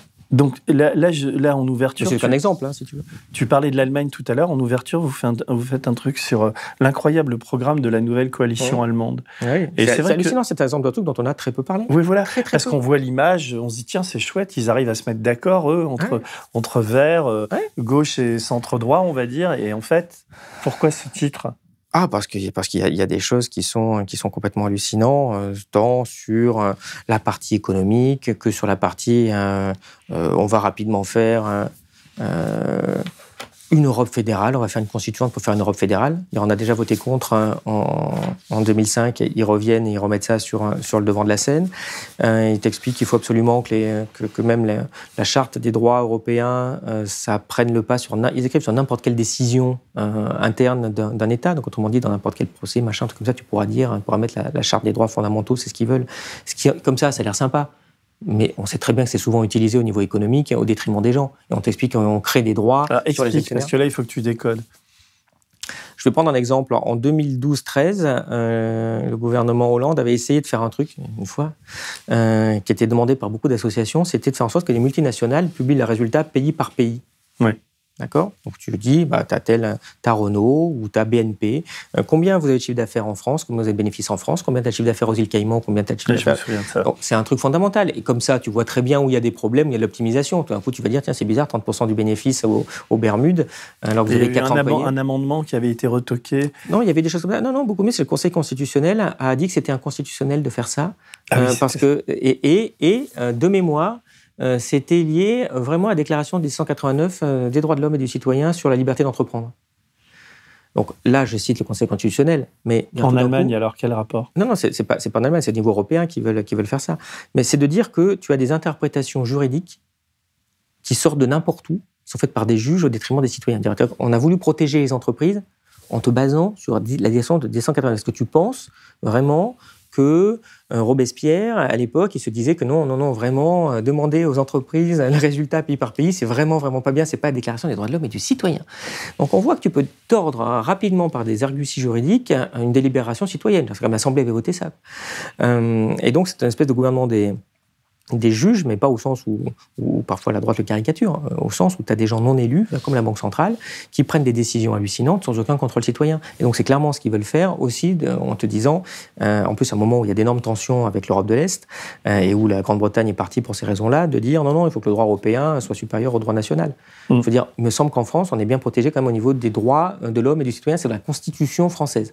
Donc, pourquoi on aurait besoin d'un truc? Tu vois, tu te dire, mais qu'est-ce que ça va apporter en plus et à qui? Si c'est pour avoir plus de droits, moi je suis pour.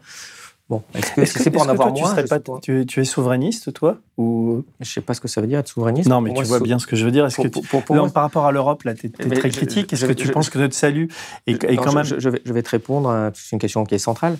C'est quoi le contrat d'un souverainiste? C'est un européiste, on pourrait dire, non? Ouais, mais par rapport à la souveraineté, c'est quoi? C'est quelqu'un qui dit Moi, je veux pas être souverain. Moi, je veux pas décider. Non, non, vous décidez pour moi, mais moi, je veux pas du tout. Pour la souveraineté, c'est synonyme de démocratie. on est ensemble dans un espace et on décide souverainement. Alors après, ce que tu es en train de demander, c'est est-ce que tu es un espèce de souverainiste français, contrairement à un souverainiste européiste? Parce qu'ils sont souverainistes, les européistes. Ils veulent une souveraineté européenne. Que je sache, ils disent pas Non, non, je veux plus de démocratie du tout. Donc on voit que comme les deux, tout le monde est souverainiste, c'est pour savoir si c'était plutôt au niveau national ou si c'était plutôt au niveau, au niveau européen. Euh, la réponse, elle est donnée par la Cour constitutionnelle allemande. Quand on est européiste, on écoute comme ce que disent les Allemands. Ils te disent qu'il n'y a pas de peuple européen. Donc il n'y a pas de peuple européen, il ne peut pas y avoir d'assemblée qui peut vraiment représenter la vie du peuple européen. Pour l'instant. Oui, d'accord, on verra dans 50 ou dans 100 ans. Mais de toute façon, s'il se passe ça, il va se passer quoi? Tu auras un gros truc, comme il y a aujourd'hui au Parlement européen, où tu auras forcément une coalition entre la droite et la gauche, et puis tu n'auras jamais de politique qui pourra changer, tu n'auras pas jamais de politique alternative. Donc toi, tu, es favorable à une sortie, une sortie de l'Europe? Euh? Je ne suis pas favorable à une sortie de l'Europe, si tu veux, c'est aussi illusoire. Il y, a des types qui te, disent sans arrêt euh, Frexit, Frexit, Frexit, la solution n'est pas là. Moi, je veux qu'on retrouve de la souveraineté, je veux qu'on retrouve de la démocratie, c'est ça le sujet. Euh, Qu'est-ce qu'a fait l'Angleterre? L'Angleterre n'a pas le choix, elle a dû partir parce que les, électeurs euh, anglais ils sont sensibles à la démocratie. C'est eux, eux, qui ont inventé la démocratie parlementaire. Ils ont bien compris que c'était pas démocratique ce truc-là. Mais qu'est-ce qu'ils ont fait quand ils sont sortis? Ils ne sont pas dit on sort, merci à Dieu. Immédiatement, ils ont re-signé un accord, qui est très compliqué, avec l'Union européenne. Donc en fait, en gros, qu'est-ce qu'ils ont fait? Ils sont revenus au traité de Rome. Ouais. Tu as une zone sur le, où tu as le traité de Lisbonne, et puis tu as l'Angleterre qui fait un espèce de traité de, traité de Rome. C'est ça le traité historique. De toute façon, les économies, elles sont, elles sont enchevêtrées. Il faut qu'il y ait de la coopération en Europe, évidemment.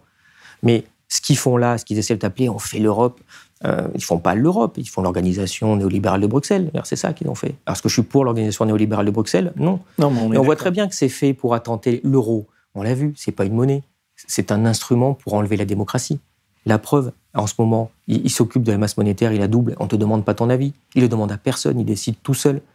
Et quand tu te mets en commun comme ça, tu quand on te dit oui, il faut se mettre en commun, il n'y a qu'à décider, il n'y a qu'à fusionner un gros État parce que tu rends-toi compte, euh, il faut faire, faut peser face à la Chine, il faut peser face à la Russie, aux États-Unis, on n'a jamais rien pesé. En fait, ça fait 70 ans qu'ils font ça, on pèse plus ou on pèse moins?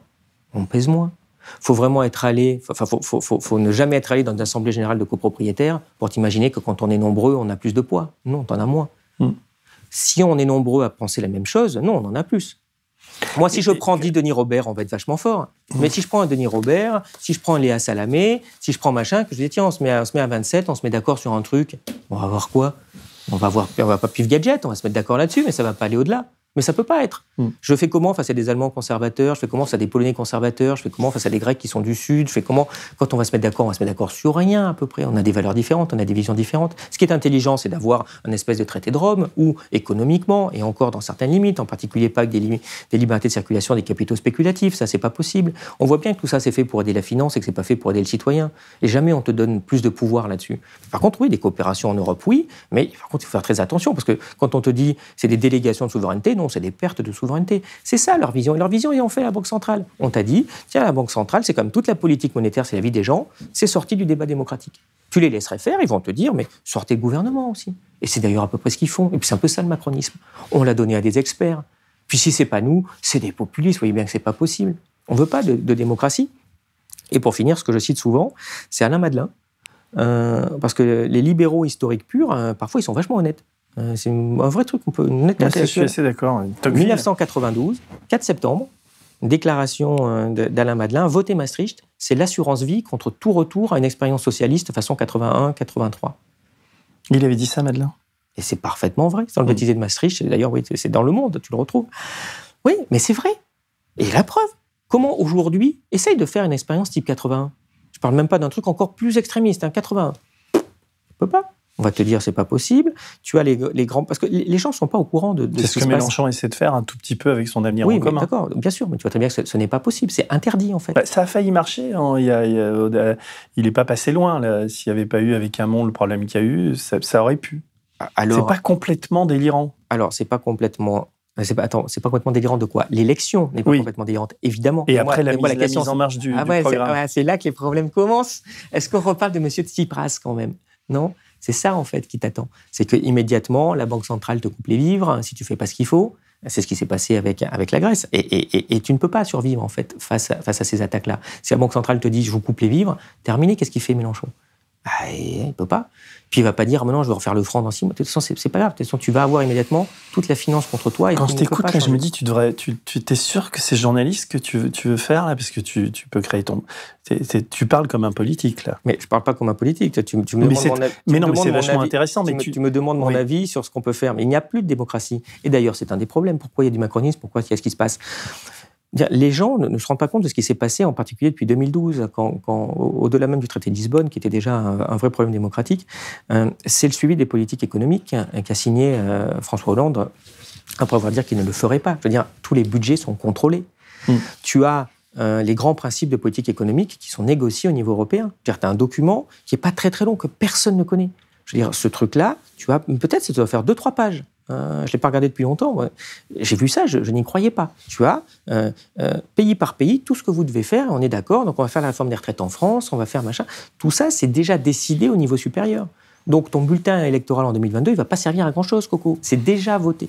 Et si tu n'es pas d'accord, ils vont tous se mettre contre toi et te taper dessus, et très rapidement, tu vas céder. Parce que tu peux pas résister euh, quand tu n'as plus ta monnaie, tu peux pas résister quand tu as, les, quand tu as, quand tu as, quand tu as toutes ces décisions, euh, en plus maintenant, euh, certaines ne sont, sont, plus à l'unanimité. Donc tu, peux être mis en minorité sur ces trucs-là. Et, et Mélenchon, on est bien d'accord, va être en minorité sur les 27, que je sache. Après, on me dira, il, suffit, non, mais non, mais il suffit qu'il n'y ait que 14 Mélenchon qui soient élus en même temps dans, dans 14 pays. On est d'accord, effectivement, à ce moment-là, ça peut changer. Tu vois que les probabilités sont quand même jouent à l'auto plutôt, ça va arriver avant. C'est ça, euh, contre. Enfin, pour moi, qui, est, un, qui est, un, un, vrai problème. Non, mais le. le, le, Et, ce que je veux dire, c'est non seulement, tu vois, tu as ces trucs où c'est décidé. Euh, on a, les, grands les, les, grandes décisions politiques économiques sont décidées. Donc, si c'est décidé, tu décides de quoi Du reste, il ne reste plus rien. Oui, il va rester trois lois, tu vas faire une loi sur le foulard ou sur les trucs machin ou amuser la galerie. Mais tu n'as plus de pouvoir, tu ne peux plus faire une expérience comme 1980. Tu ne peux pas dire bonjour, je veux nationaliser les banques, c'est interdit, et les règles européennes de concurrence. Tu ne peux pas dire tiens, je vais augmenter le SMIC de temps. Non, on va te dire ah non, c'est pas possible, au niveau de l'euro, tu vas déstabiliser ta monnaie, donc c'est interdit de faire ça. Tu vois très bien, reprends le programme de 1981, tu vois qu'aujourd'hui il est impossible de le faire. Alain Madelin avait raison. Et je ne vois pas en quoi vouloir une coopération en Europe qui est indispensable te conduit forcément à dire qu'il peut y avoir de démocratie. Si, bien sûr qu'il peut y avoir. C'était d'ailleurs tous les débats euh, aussi de la gauche ou des communistes à l'époque ces, de, ces, de ces choses-là. Et donc, je répète, non seulement tu as ces grands principes, mais après, effectivement, tu as tous les ans le gouvernement qui répond point par point à la Commission européenne en disant Alors, vous m'avez demandé de faire la réforme des retraites. Oui, oui, oui, vous inquiétez pas, c'est prévu, c'est machin. Enfin, tu vois très bien que tu as le gouvernement qui est en train de répondre à une autorité extérieure qui est non élue. Tu te demandes d'où ça sort et qui mène une politique néolibérale qui est vraiment néfaste pour 90% de la population. rompre avec la Banque Centrale Européenne, si tu fais une sorte de Frexit ou, ou, ce ou le Brexit des Anglais, il y, a, parce que tu poses comme immuable le, le, le, fait que la Banque Centrale coupe les vivants. Mais bon, oui, mais ça veut dire la fin est capable de... Hein? Ça veut dire la fin de l'euro. Ça veut dire la fin de l'euro. Bien sûr. Mais, mais tout économiste sérieux t'explique que c'est à peu près n'importe quoi que ce soit des économistes de gauche, que ce soit des économistes. Moi, je m'étais amusé. la fin de l'euro ou l'euro qui est n'importe quoi? L'euro lui-même. Parce que c'est pas possible. On n'est pas une zone homogène. Y a Jacques Sapir qui dit ça. Non, mais ok, il y a Jacques Sapir, mais euh, tu, tu, tu, prends le débat de l'époque. Je l'ai même publié sur l'écrit, ça me faisait rire. T'as Milton Friedman qui t'explique, mais faites pas ça. Pourquoi voulez-vous faire du mal? C'est votre monnaie. Pourquoi faut qu'on ait une monnaie en commun? Ok, si vraiment on arrive, tu le dis, peut-être qu'un jour. Ok, bah, tu fais, tu sais ce que tu fais un gouvernement commun avec un parlement commun où tout le monde est d'accord. Puis quand c'est fait, tu fais une monnaie. Tu fais pas le contraire en fait. Parce que ça ne marche pas. Et ça ne marche pas. Je répète, tu as actuellement la Banque centrale, il y a 9% d'inflation en Lituanie. 9%. Il y a 2% au Portugal et puis ça s'échelonne. Tu fais quoi? Le Lituanien vient te dire j'ai le feu. S'il te plaît, remonte les taux. Il y a une urgence. Hmm. Le Portugais te dit tu me touches à rien, ça va très bien. Si tu me les taux, tu vas me faire exploser le chômage, alors que ça va bien dans mon pays. tu fais comment? Ah ouais, ça marche pas en fait, ça peut pas marcher.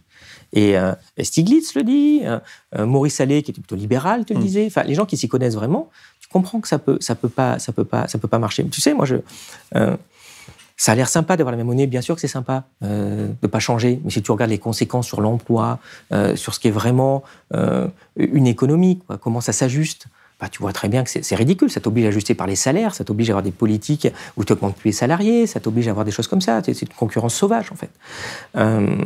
mais après, si tu veux, qu'est-ce qu'il faut faire? Rien, laisse tomber. De toute façon, ça a été dit, ça a été fait, tu vois les problèmes.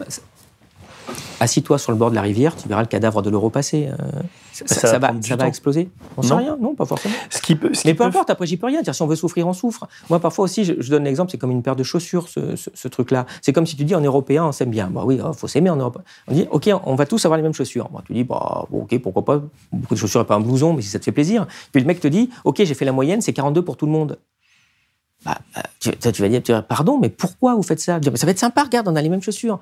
Oui, enfin, euh, l'allemand, bon, il fait du 40, alors ça va aller, mais enfin, le grec avec ses 46, ça va pas aller longtemps, le 42. Et les mecs, ils se mettent une monnaie tu, vas, tu vas en Grèce, les prix sont deux fois trop chers. Ça se voit bien par rapport au niveau de vie. Hmm. C'est Donc il y a du black, il y a beaucoup de black. Hein, oui, d'accord. Hmm. Mais tu te dis, mais pour l'économie, évidemment, que s'ils avaient une monnaie, s'ils avaient une drachme qui était deux fois moins chère, bah toi, tu irais en Grèce beaucoup plus facilement. Hmm. Parce que ça coûterait deux fois moins cher. Puis tu irais au resto, tu irais des trucs, tu ferais fonctionner l'économie, puis leur niveau de vie augmenterait. Mais là, ils sont complètement bloqués par des prix hallucinants. Euh, euh, c'est deux fois moins cher à Turquie, à 50 km d'eux. Donc, tu vois, c'est le genre de truc où tu peux pas euh, tu peux pas faire n'importe quoi. Mais ce qui est fou, c'est que quand tu regardes, les mecs de l'époque te le disaient, quoi. Les types sérieux te disaient, mais attendez, ça va jamais marcher votre truc. Vous allez avoir des distorsions dans la zone. Comment vous allez faire? On voit très bien qu'on n'arrive pas à gérer ça. Alors ça fait du chômage en Italie, ça fait euh, des problèmes d'inflation maintenant.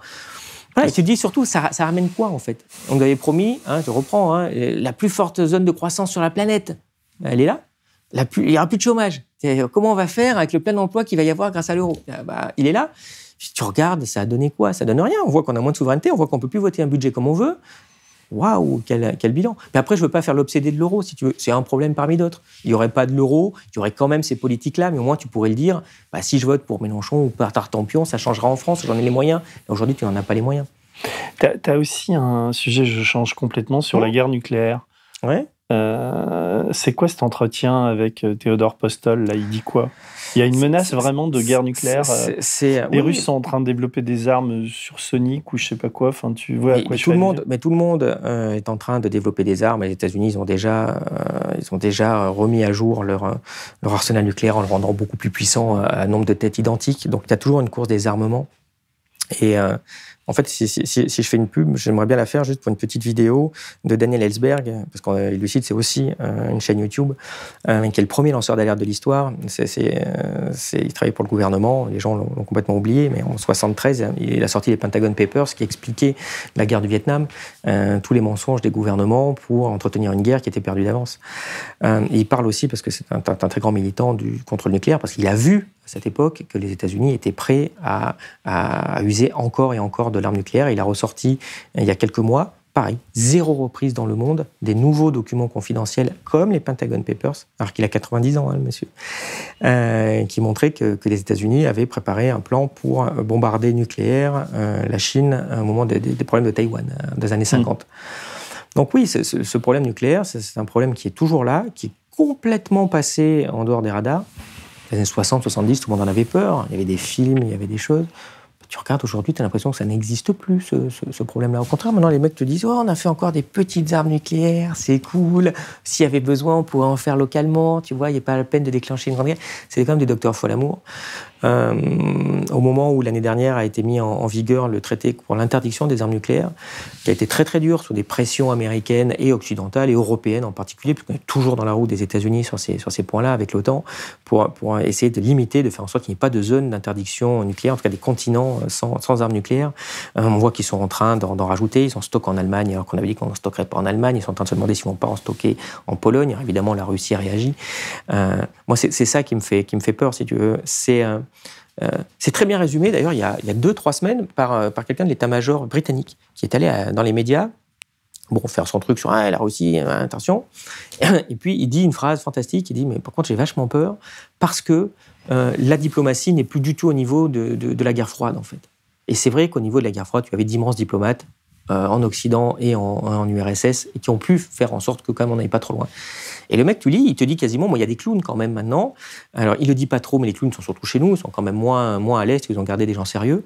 Euh, t'as pas d'élogène, tu vois, ça vient pas à l'idée de, mm. de, Poutine ou de, ou de Chinois de dire, tiens, je vais prendre le mec là, il est vachement sympa là pour taper un peu. Jean-Marie Le Guen Ouais.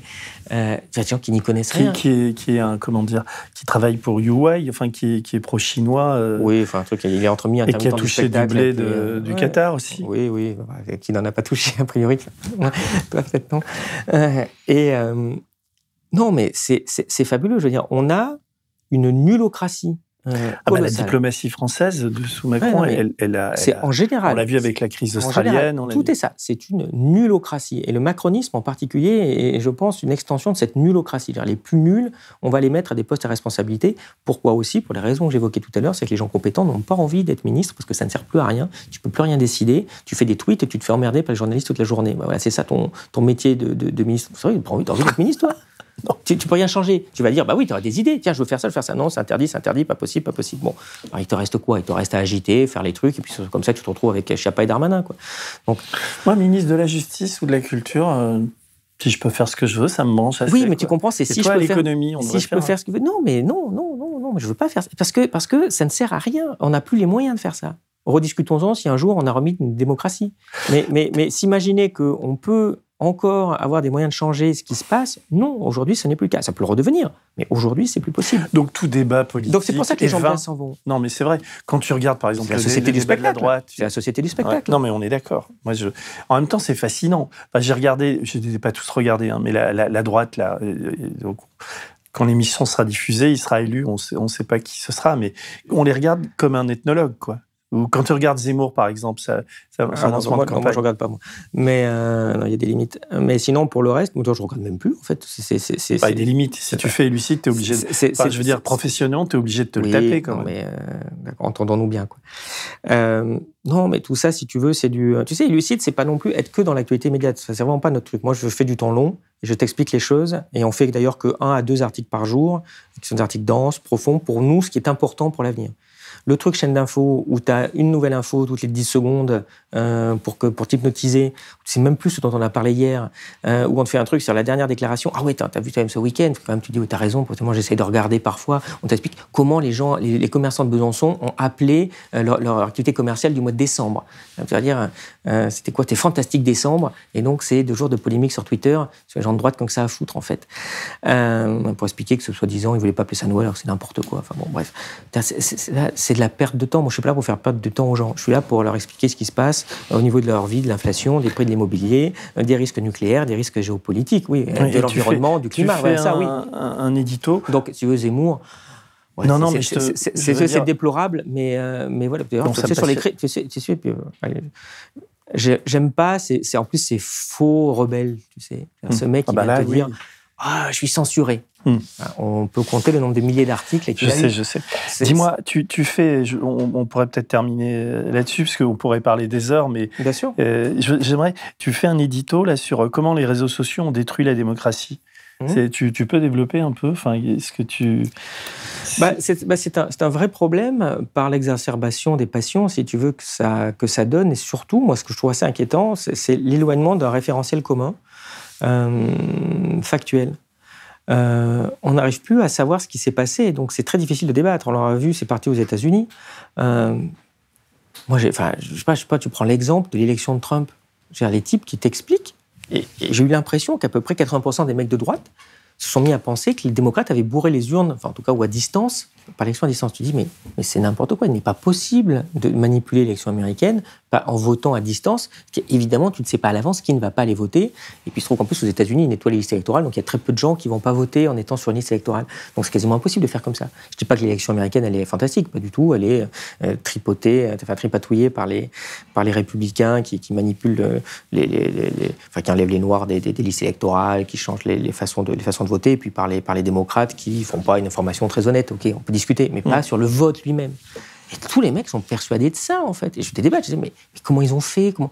Et tout d'un coup, tu as des pensées complètement, euh, euh, complètement hallucinantes. Euh, c'est quoi, C'est tout ça tu, tu, tu, oui, mais non, C'est trop facile de dire ça. Je veux dire, ça touche plein de gens instruits, plein de gens qui ne sont pas dans cette zone-là. Euh, mais c'est quoi ta thèse Pourquoi ça détruit la démocratie? Eh bien, parce que si tu veux, derrière, ça. Euh, Elle n'est pas détruite déjà? Ça, oui, non, mais d'accord. Sur ce côté-là, il n'y en a pas de démocratie. Je répète, c'est un, un, des trucs. Même si ça te fout à chaque fois, ça te fait sortir de tout environnement médiatique, un peu mainstream, d'avoir ce genre de discours. On n'est pas en démocratie, les amis. Et, si vous voulez qu'on y soit un jour, c'est-à-dire un gouvernement du peuple par le peuple pour le peuple, bah, il va falloir se battre. Euh, c'est assez. Enfin, on voit ce qu'il faut faire. C'est pas très très compliqué, euh, mais il est sûr qu'à partir du moment où tu n'as pas euh, déjà une représentation en tant soit peu proportionnelle au Parlement, pour que ça ressemble à peu près à la France. Au moins, tu peux te dire, ouais, quand la moitié des députés ont voté un truc, c'est un peu la moitié de la France qui a décidé. Et surtout derrière, quand tu as des, quand tu as pas, par exemple, de référendum d'initiative citoyenne, au moins abrogatoire, au moins pour dire, vous avez voté une loi, non, on n'est pas d'accord, on vous annule votre vote. Au moins ça, c'est le minimum. Bah, même ça, tu vois que waouh, ça semble un truc mais, mais, donc en quoi les réseaux Et donc les réseaux sociaux, si tu veux derrière, bah, c'est pas la seule cause, il y en a plein. Mais les réseaux sociaux, je trouve que ça amplifie ces espèces de bulles euh, de malinformation euh, et, et, ça te permet de rencontrer euh, des gens qui, qui te tirent vers le bas en fait. Tu, tu vois, avant, tu disais une connerie, tu avais quelqu'un qui te dit hey, Denis, tu vas un peu loin, bon, calme-toi, là, t'exagères un peu. Mais sur les réseaux sociaux, tu vas trouver 200 mecs qui vont te dire Ouais, t'as dit une saloperie, ouais, super, vas-y plus fort la prochaine fois quand même, là, t'as as BHL, remets-lui une couche. Tu vois. Je veux dire, on va te tirer euh, sans arrêt vers. Euh, Ouais, vers ce qui va faire le plus de buzz, vers ce que les gens vont vouloir vivre, et non pas vers. C'est le message que j'ai parfois sur Lucide. Vous savez, les choses, c'est vachement compliqué, c'est pas blanc, c'est pas noir, vous trouverez pas toute la vérité sur Lucide, consultez bien différentes sources. Voilà, c'est déjà des, des, éléments, si tu veux, où tu peux dire, je suis pas en train d'être embrigadé. Les réseaux sociaux, c'est un peu le contraire. C'est venez là, ne suivez que ça, il euh, euh, y a des ennemis, c'est ce genre de truc qui est amplifié. Écoute, nous, nous en tout cas à Blast, on, on... moi j'aimerais qu'on devienne une sorte de carrefour puisqu'on est en accès libre et qu'on se bagarre suffisamment pour ça. C'est pour ça qu'on est financé. C'est pour ça que d'ailleurs on est en pleine campagne de financement. Si, si on veut continuer à pouvoir t'inviter, etc., il faut Bien continuer sûr. ou à s'abonner ou à, nous, ou à nous, nous, aider par des dons qui sont tous euh, défiscalisés. J'imagine mmh. qu'Elucide aussi vit oui, sur des dons. Euh, combien t'as d'abonnés? Ça a été créé il y a combien? Il y a... Oh non, ça a été créé il y a un mois et demi. Là, on a déjà plus de 500 abonnés, donc ça va, c'est en train de donc, se construire, mais on a vraiment besoin des, des, des, gens, si vous voulez, enfin, en tout cas, allez voir, allez voir la chaîne YouTube, allez voir, les, allez voir le site et découvrir. Donc moi, je suis ravi de t'avoir invité. S'il y, y a, le bouche à oreille peut fonctionner sur Elucide, je pense que c'est un site qui, faut, qui vaut vraiment le coup. Quoi. Et euh, après, 7 euros, enfin, tu, tu l'as décidé, enfin, je trouve que c'est vrai que c'est peut-être un, un, poil cher par rapport aux gens, mais... Ouais, mais l'ennui, c'est que si tu veux, derrière, ça peut pas tenir, quoi. Derrière, mm. nous, on n'est pas, on n'a pas, on n'a pas d'immense, on n'a pas d'immense masse. Combien de, de salariés Toi, tu es ça ah ben là, bon, vraiment, je suis, je suis pas payé. Pour moi, il y, a, il y a quatre salariés, puis une équipe un peu, un peu large aussi de, de, de, de pigistes qui nous font justement ces belles analyses. Euh, mais voilà, on est, on est vraiment tout, tout petit. Quoi. On n'a pas, on n'a pas aux moyens. J'ai pas les moyens d'avoir, d'avoir un studio, de faire sans arrêt des vidéos. C'est pour ça que c'est aussi précieux ce que vous faites. Non, mais mais, euh, mais savoir des analyses, c'est vachement long à faire, à faire, à faire un article quand il faut faire mais... 10 graphiques, quand il faut chercher les données. C'est super compliqué. Excuse-moi, c'est une question peut-être. Tu m'as dit tout à l'heure que tu avais arrêté ton boulot d'actuaire mmh. et mmh. tu n'es pas payé. Ça veut dire que ah, j'ai zéro revenu. Voilà, il n'y a pas de trucs cachés, j'ai zéro. Donc en fait. tu vis sur tes économies Je vis sur l'épargne, et puis, euh, puis voilà. Ouais. Puis j'espère l'année prochaine pouvoir commencer à avoir au moins un SMIC. Quoi, mais, D'accord. Mais c'est l'idée. Ouais. Mais après, voilà, ça se construit, et puis ça marche pas, bah, Mais c'est dommage, parce que c'est vraiment indispensable, je répète, pour, pour avoir des, des infos euh, détaillées. Et, parce qu'aujourd'hui, il n'y a pas de modèle qui fait ça. Toi, tu fais de l'investigation. Hum. Il n'y a plus d'investigation en France, et c'est dramatique. C'est quoi le dernier scoop du Monde ou du Figaro? Un vrai gros scoop cherche, cherche le dernier, le dernier gros truc. Tu ne trouveras pas. Tu diras peut-être à l'occasion des Panama Papers, oui, où les mecs ils ont ouvert la boîte aux lettres un jour, bing, vous avez reçu euh, 80 gigas de, de données. C'est pas de l'investigation, ça. On est bien d'accord, t'en as fait. Non, non, mais je sais, je sais. Donc on n'arrive plus à la financer. Et d'ailleurs, tu sais, euh, un autre journaliste que j'avais vu à l'époque de, de, Macron me disait, nous, on a fermé la suite d'investigation du journal il n'y a plus d'investigation.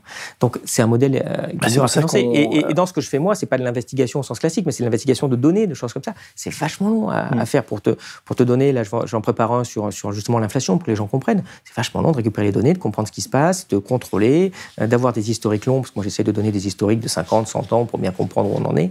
Euh, voilà. Donc donc c'est des modèles économiques qui sont qui sont vraiment pas simples parce qu'on n'est pas aidé, il n'y a pas de subvention, et que je serais heureux de le faire de faire 2 euros même gratuit, mais mais derrière ça tient. Alors pas. nous nous enfin moi je me suis rendu compte que dans les motivations des, des, gens qui nous, qui nous financent. On a quand même levé pas loin d'un million d'euros. Si on n'avait ah pas bah. eu les, des, des, petits ennuis à la fin, on aurait pu lever beaucoup plus. On a, on a, en un an, on a, on a créé euh, une vingtaine d'emplois, 14 mmh. CDI, etc. Mais dans les motivations des gens qui nous financent, il y a beaucoup l'investigation. Il y a beaucoup sortir des enquêtes, etc. Bah oui, parce que c'est tellement, euh, tellement, comment dire, ça se raréfie ailleurs que qu'il y a une. une... Est-ce que tu n'avais peut-être pas prévu, c'est qu'il faut un deuxième combat pour que quand tu as sorti l'investigation, ben, les autres médias investiguent un peu ton investigation. Quoi, non, que sinon, tu es évacué du. Je m'attendais sur le Qatar, je, je, on a quand même fait 17 articles, enfin Thierry mmh. Gadot et Bernard Nicolas, et, et, on a eu quelques reprises, beaucoup de reprises à l'étranger, mais en France, c'est quand même hallucinant. Enfin, c'est un truc. Je, je m'attendais mais je ne m'attendais pas à ce silence-là. Mais c'est pas fini. J'ai appris une chose, moi, enfin, c'est avec Clearstream surtout, c'est que la vérité prend du temps et que la vérité d'un jour, c'est pas. Tu vois, donc ça, tout ça, ça infuse. les gens ne sont pas idiots. Ou non, c'est sûr. oui, mais tu vois ce que je veux dire. C'est aussi un des problèmes, hein, parfois des réseaux sociaux, c'est que tu vas retrouver avoir peut-être 10% ou 20% de la population qui va enfin bien être informée parce qu'ils te suivent, machin, mm. parce qu'ils regardent, parce qu'ils les élucident. Mais tu vas avoir 80% de gens qui vont pas le faire et, qui vont être hein, justement noyés sous de la mauvaise information et de la manipulation. Cet aspect aussi, je trouve, dans le débat public. Euh, de manipulation des gens. Tu vois, c'est quelque chose qui est, hallucinant. Quand tu as connu comme moi une autre époque, pas dans les années 90, c'était pas ça. Quand, quand mm. tu écoutes la primaire des, Républicains, c'était hallucinant quand même. Les mecs racontent n'importe quoi. Enfin, mm. C'était pas comme ça quand tu avais quand même des grands barons gaullistes avant. C'était pas le Parti Socialiste, on parle même pas. Quoi. Les pauvres, ils sont morts. Mais euh, euh, heureusement, tu as, quelques, quelques têtes qui, qui, émergent. Mais où sont les Rocards? Où sont les Jox Où sont les grands penseurs qui avaient C'était quand même des sacrées belles personnes, de sacrées pointures intellectuelles et éthiques. Aujourd'hui, c'est quand même, waouh, ça, ça, a baissé. Mais il faut comprendre pourquoi. Tu, peux le dire, donc tout le monde le voit. Alors, moins les jeunes, c'est vrai que je me dis, merde, un jeune de 30 ans aujourd'hui, le pauvre, mais qu'est-ce qu'il a connu dans, dans, la vie Pour lui, c'est quoi un président de la République C'est François Hollande, quoi. C'était, waouh, c'est Macron. Il te, dit, va traverser la rue et tu cherches un emploi. Enfin, tu as, l'impression que tu es au bistrot, en fait, dans, cette, dans cette Tu vois, mise de l'intérieur, ouais, tu vois. Tu as 30 ans, pour lui, mise de l'intérieur, il peut être mis en examen pour viol. Hmm. C'est pas le ministre de la Justice, il peut être mis en examen pour son activité de ministre de la Justice. Ce qui, je pense, est unique au monde. Hein. Il faut hmm. chercher un, ministre qui, en plus, est toujours là, mis en examen pour son activité de ministre, pas pour un truc avant. Waouh Et le type, il est là. Et, et, c'est vrai que c'est un point assez fort aussi du macronisme, c'est ce non-respect de la loi, un non-respect de l'éthique, qui peut être aussi l'aboutissement du néolibéralisme, finalement. Tu vois, je la loi, c'est une contrainte. Moi, je veux pas de contrainte, liberté, tu vois, aussi. Hein, Macron, pas de loi, pas de choses comme ça, euh, pas d'éthique, pas de morale. Euh, ce qui, d'ailleurs, est une forme aussi assez infantile. C'est un enfant qui est comme ça, qui veut pas de loi, qui veut faire ce qu'il veut. Dis-moi, tu vas, tu vas voter euh, à la présidentielle ou... bon, on verra, je pense pas, mais ça dépendra a priori, tu, tu penses... J'ai vu que tu, tu, avais adhéré à Nouvelle Donne, qui est quand même très à gauche. C'était en, 2012, ça. Oui, il y avait la route rouge. À l'époque, j'ai croyé encore un peu à l'époque. Après, tu vois comment les, comment les systèmes marchent. Tu vois ce que donne un, quinquennat de Hollande. Et, tu vois à quel point c'est dangereux, à quel point tout ça est un peu un cirque. Donc là, tu me dis que tu, tu, voteras probablement pas. Bon, bah, ça dépendra, je dirais, de, du niveau de, risque hein, et d'intensité du truc. Mais je répète, tu, enfin, c'est une le vote c'est es censé voter pour quelqu'un que t'aimes bien. T'es pas censé pour voir c'est lequel que j'aime le moins des deux pour que je l'élimine. Je veux dire, c'est complètement pervers. Puis les gens ont des espèces de stratégies aussi. Peut-être qu'il y a des gens qui sont, euh, je sais pas, qui, qui tu as, quelques articles qui sont peut-être socialistes, qui disent ouais, peut-être que je vais voter Macron parce que peut-être que si je vote pas ça, je vais pas avoir un Zemmour Le Pen. Je veux dire, tu vois, tu as des, as des mécanismes euh, intellectuels comme ça qui sont qui, qui, vrillent complètement ce que peut être ce que peut être le vote. Mmh. Euh, quand tu es euh, quand tu veux du social, quand tu veux une bonne gestion du pays, quand tu veux un respect de l'éthique et des faits en politique et l'honnêteté, il y en a, ok, il y en a un ou deux peut-être. Alors tu dis bon, je vais voir ce que ça donne. mais mais bon, de toute façon, j'attends qu'il y ait les programmes et j'attends qu'il y ait les candidats. Hein. Mais en tout cas, oui, c'est pas, c'est pas, bon. bah écoute, D'ailleurs, moi, je ne sais pas ce que je voterai, mais j'ai deux, trois idées. Mais bon, on va voir. La campagne va quand même euh, être, d'un point de vue, on va dire, au moins ethnologique, assez intéressante. Elle l'est, je trouve, mais bon, en même temps. Écoute, je te remercie beaucoup. Mais c'est moi. Et euh, donc, euh, j'invite les gens à s'abonner, à, enfin, en tout cas, aller, déjà aller voir Élucide. Et, à s'abonner. Et puis après, vous aider aussi, Denis bah, Robert, parce qu'il y a besoin. Non, et surtout, oui, nous, nous, nous aider avant la fin de l'année. Faites des dons, c'est défiscalisé à 66%. Les abonnements, on est entreprise de presse euh, solidaire et on, mmh. est, on est une société coopérative à intérêt collectif. Donc, tout est réinvesti dans l'outil de travail et tout ça. Et les abonnements sont défiscalisés à 30%. Donc avant le 31 décembre, je vous en prie, aidez-nous, abonnez-vous. Ça nous permet d'inviter des gens comme toi, Olivier, bah, et de faire aussi la, promo des, sites qu'on aime bien, et puis de, se battre contre le contre la merde qu'on nous met dans la tête. Et j'allais dire aussi, n'hésitez pas à partager bien sur les réseaux sociaux, parce que c'est quand même malgré tout, ça peut ça peut aider à ça pour faire connaître en fait. Vous voyez bien que c'est un, un, aspect très important. Il suffit plus de produire de la bonne info, faut aussi la diffuser, parce que sinon elle ne se diffuse plus naturellement. Écoute, nous on, est, je crois, à 17 000 abonnés. On a commencé un peu avant toi. Ça fait 9 mois qu'on existe et on a 360 000. Mmh. Mathias va m'engueuler si j'exagère, ou 350 000 abonnés YouTube. Et euh, c'est un peu ce qui fait notre force. Euh, oui, ça c'est bien. Mais nous, mais nous, on est, on est, en tout cas, j'ai constaté qu'on était vraiment plombé par les algorithmes euh, sur YouTube parce que parce que j'ai sorti une interview de Chomsky que YouTube diffuse pas, de Daniel Ellsberg, parce que bah, il parle de guerre, il parle des États-Unis, il parle de choses, et donc les algorithmes, on s'aperçoit qu'ils marchent très très, très, ah non, mais il faut nous très vite, une fois qu'on est qu'on a beaucoup d'abonnés, bah, il faut qu'on crée notre propre, enfin, mmh. il faut qu'on notre propre outil. On va créer une donc on a vraiment besoin de. de, ouais, non, mais c'est bien, mais il faut que les gens s'abonnent aux chaînes YouTube aussi c'est important pour, pour diffuser ouais, euh, parce que nos vidéos quand même. Les gens comprennent assez peu, mais quand on a beaucoup d'abonnés YouTube, on récupère aussi beaucoup d'abonnés. Et nous, quand on est abonné à Blast, on fait partie d'une communauté, il y, a, il y, a, des masterclass, il y a des contenus privilégiés, il y a des choses comme ça. Quoi. Bon, bah écoute, on se revoit bientôt, j'espère. Avec grand plaisir. Nous, prochaine révélation, il y aura de quoi faire, tu on Va, on va continuer à enquêter sur cette histoire de patrimoine de, Macron. Mmh. Et puis, on reste en contact. En tout cas, merci beaucoup d'être là, d'exister et de, de, de te bah, bagarrer. merci à toi aussi. Bah, tu fais pareil, tu sais. très... merci beaucoup. Salut à tous. Au revoir. Si vous avez aimé ce podcast, s'il vous a été utile, n'oubliez pas de nous mettre des étoiles ou de le partager autour de vous ou sur vos réseaux sociaux. Blast est un média indépendant, et si tous nos contenus sont en libre accès, c'est grâce au soutien financier de nos blasters et abonnés. Pour nous soutenir, faire un don unique ou mensuel, rendez-vous sur blast-info.fr slash soutenir. Blast, c'est aussi une web télé disponible sur YouTube et PeerTube et présente sur tous les réseaux sociaux. Alors suivez-nous pour ne rien rater de nos contenus et abonnez-vous à notre chaîne YouTube.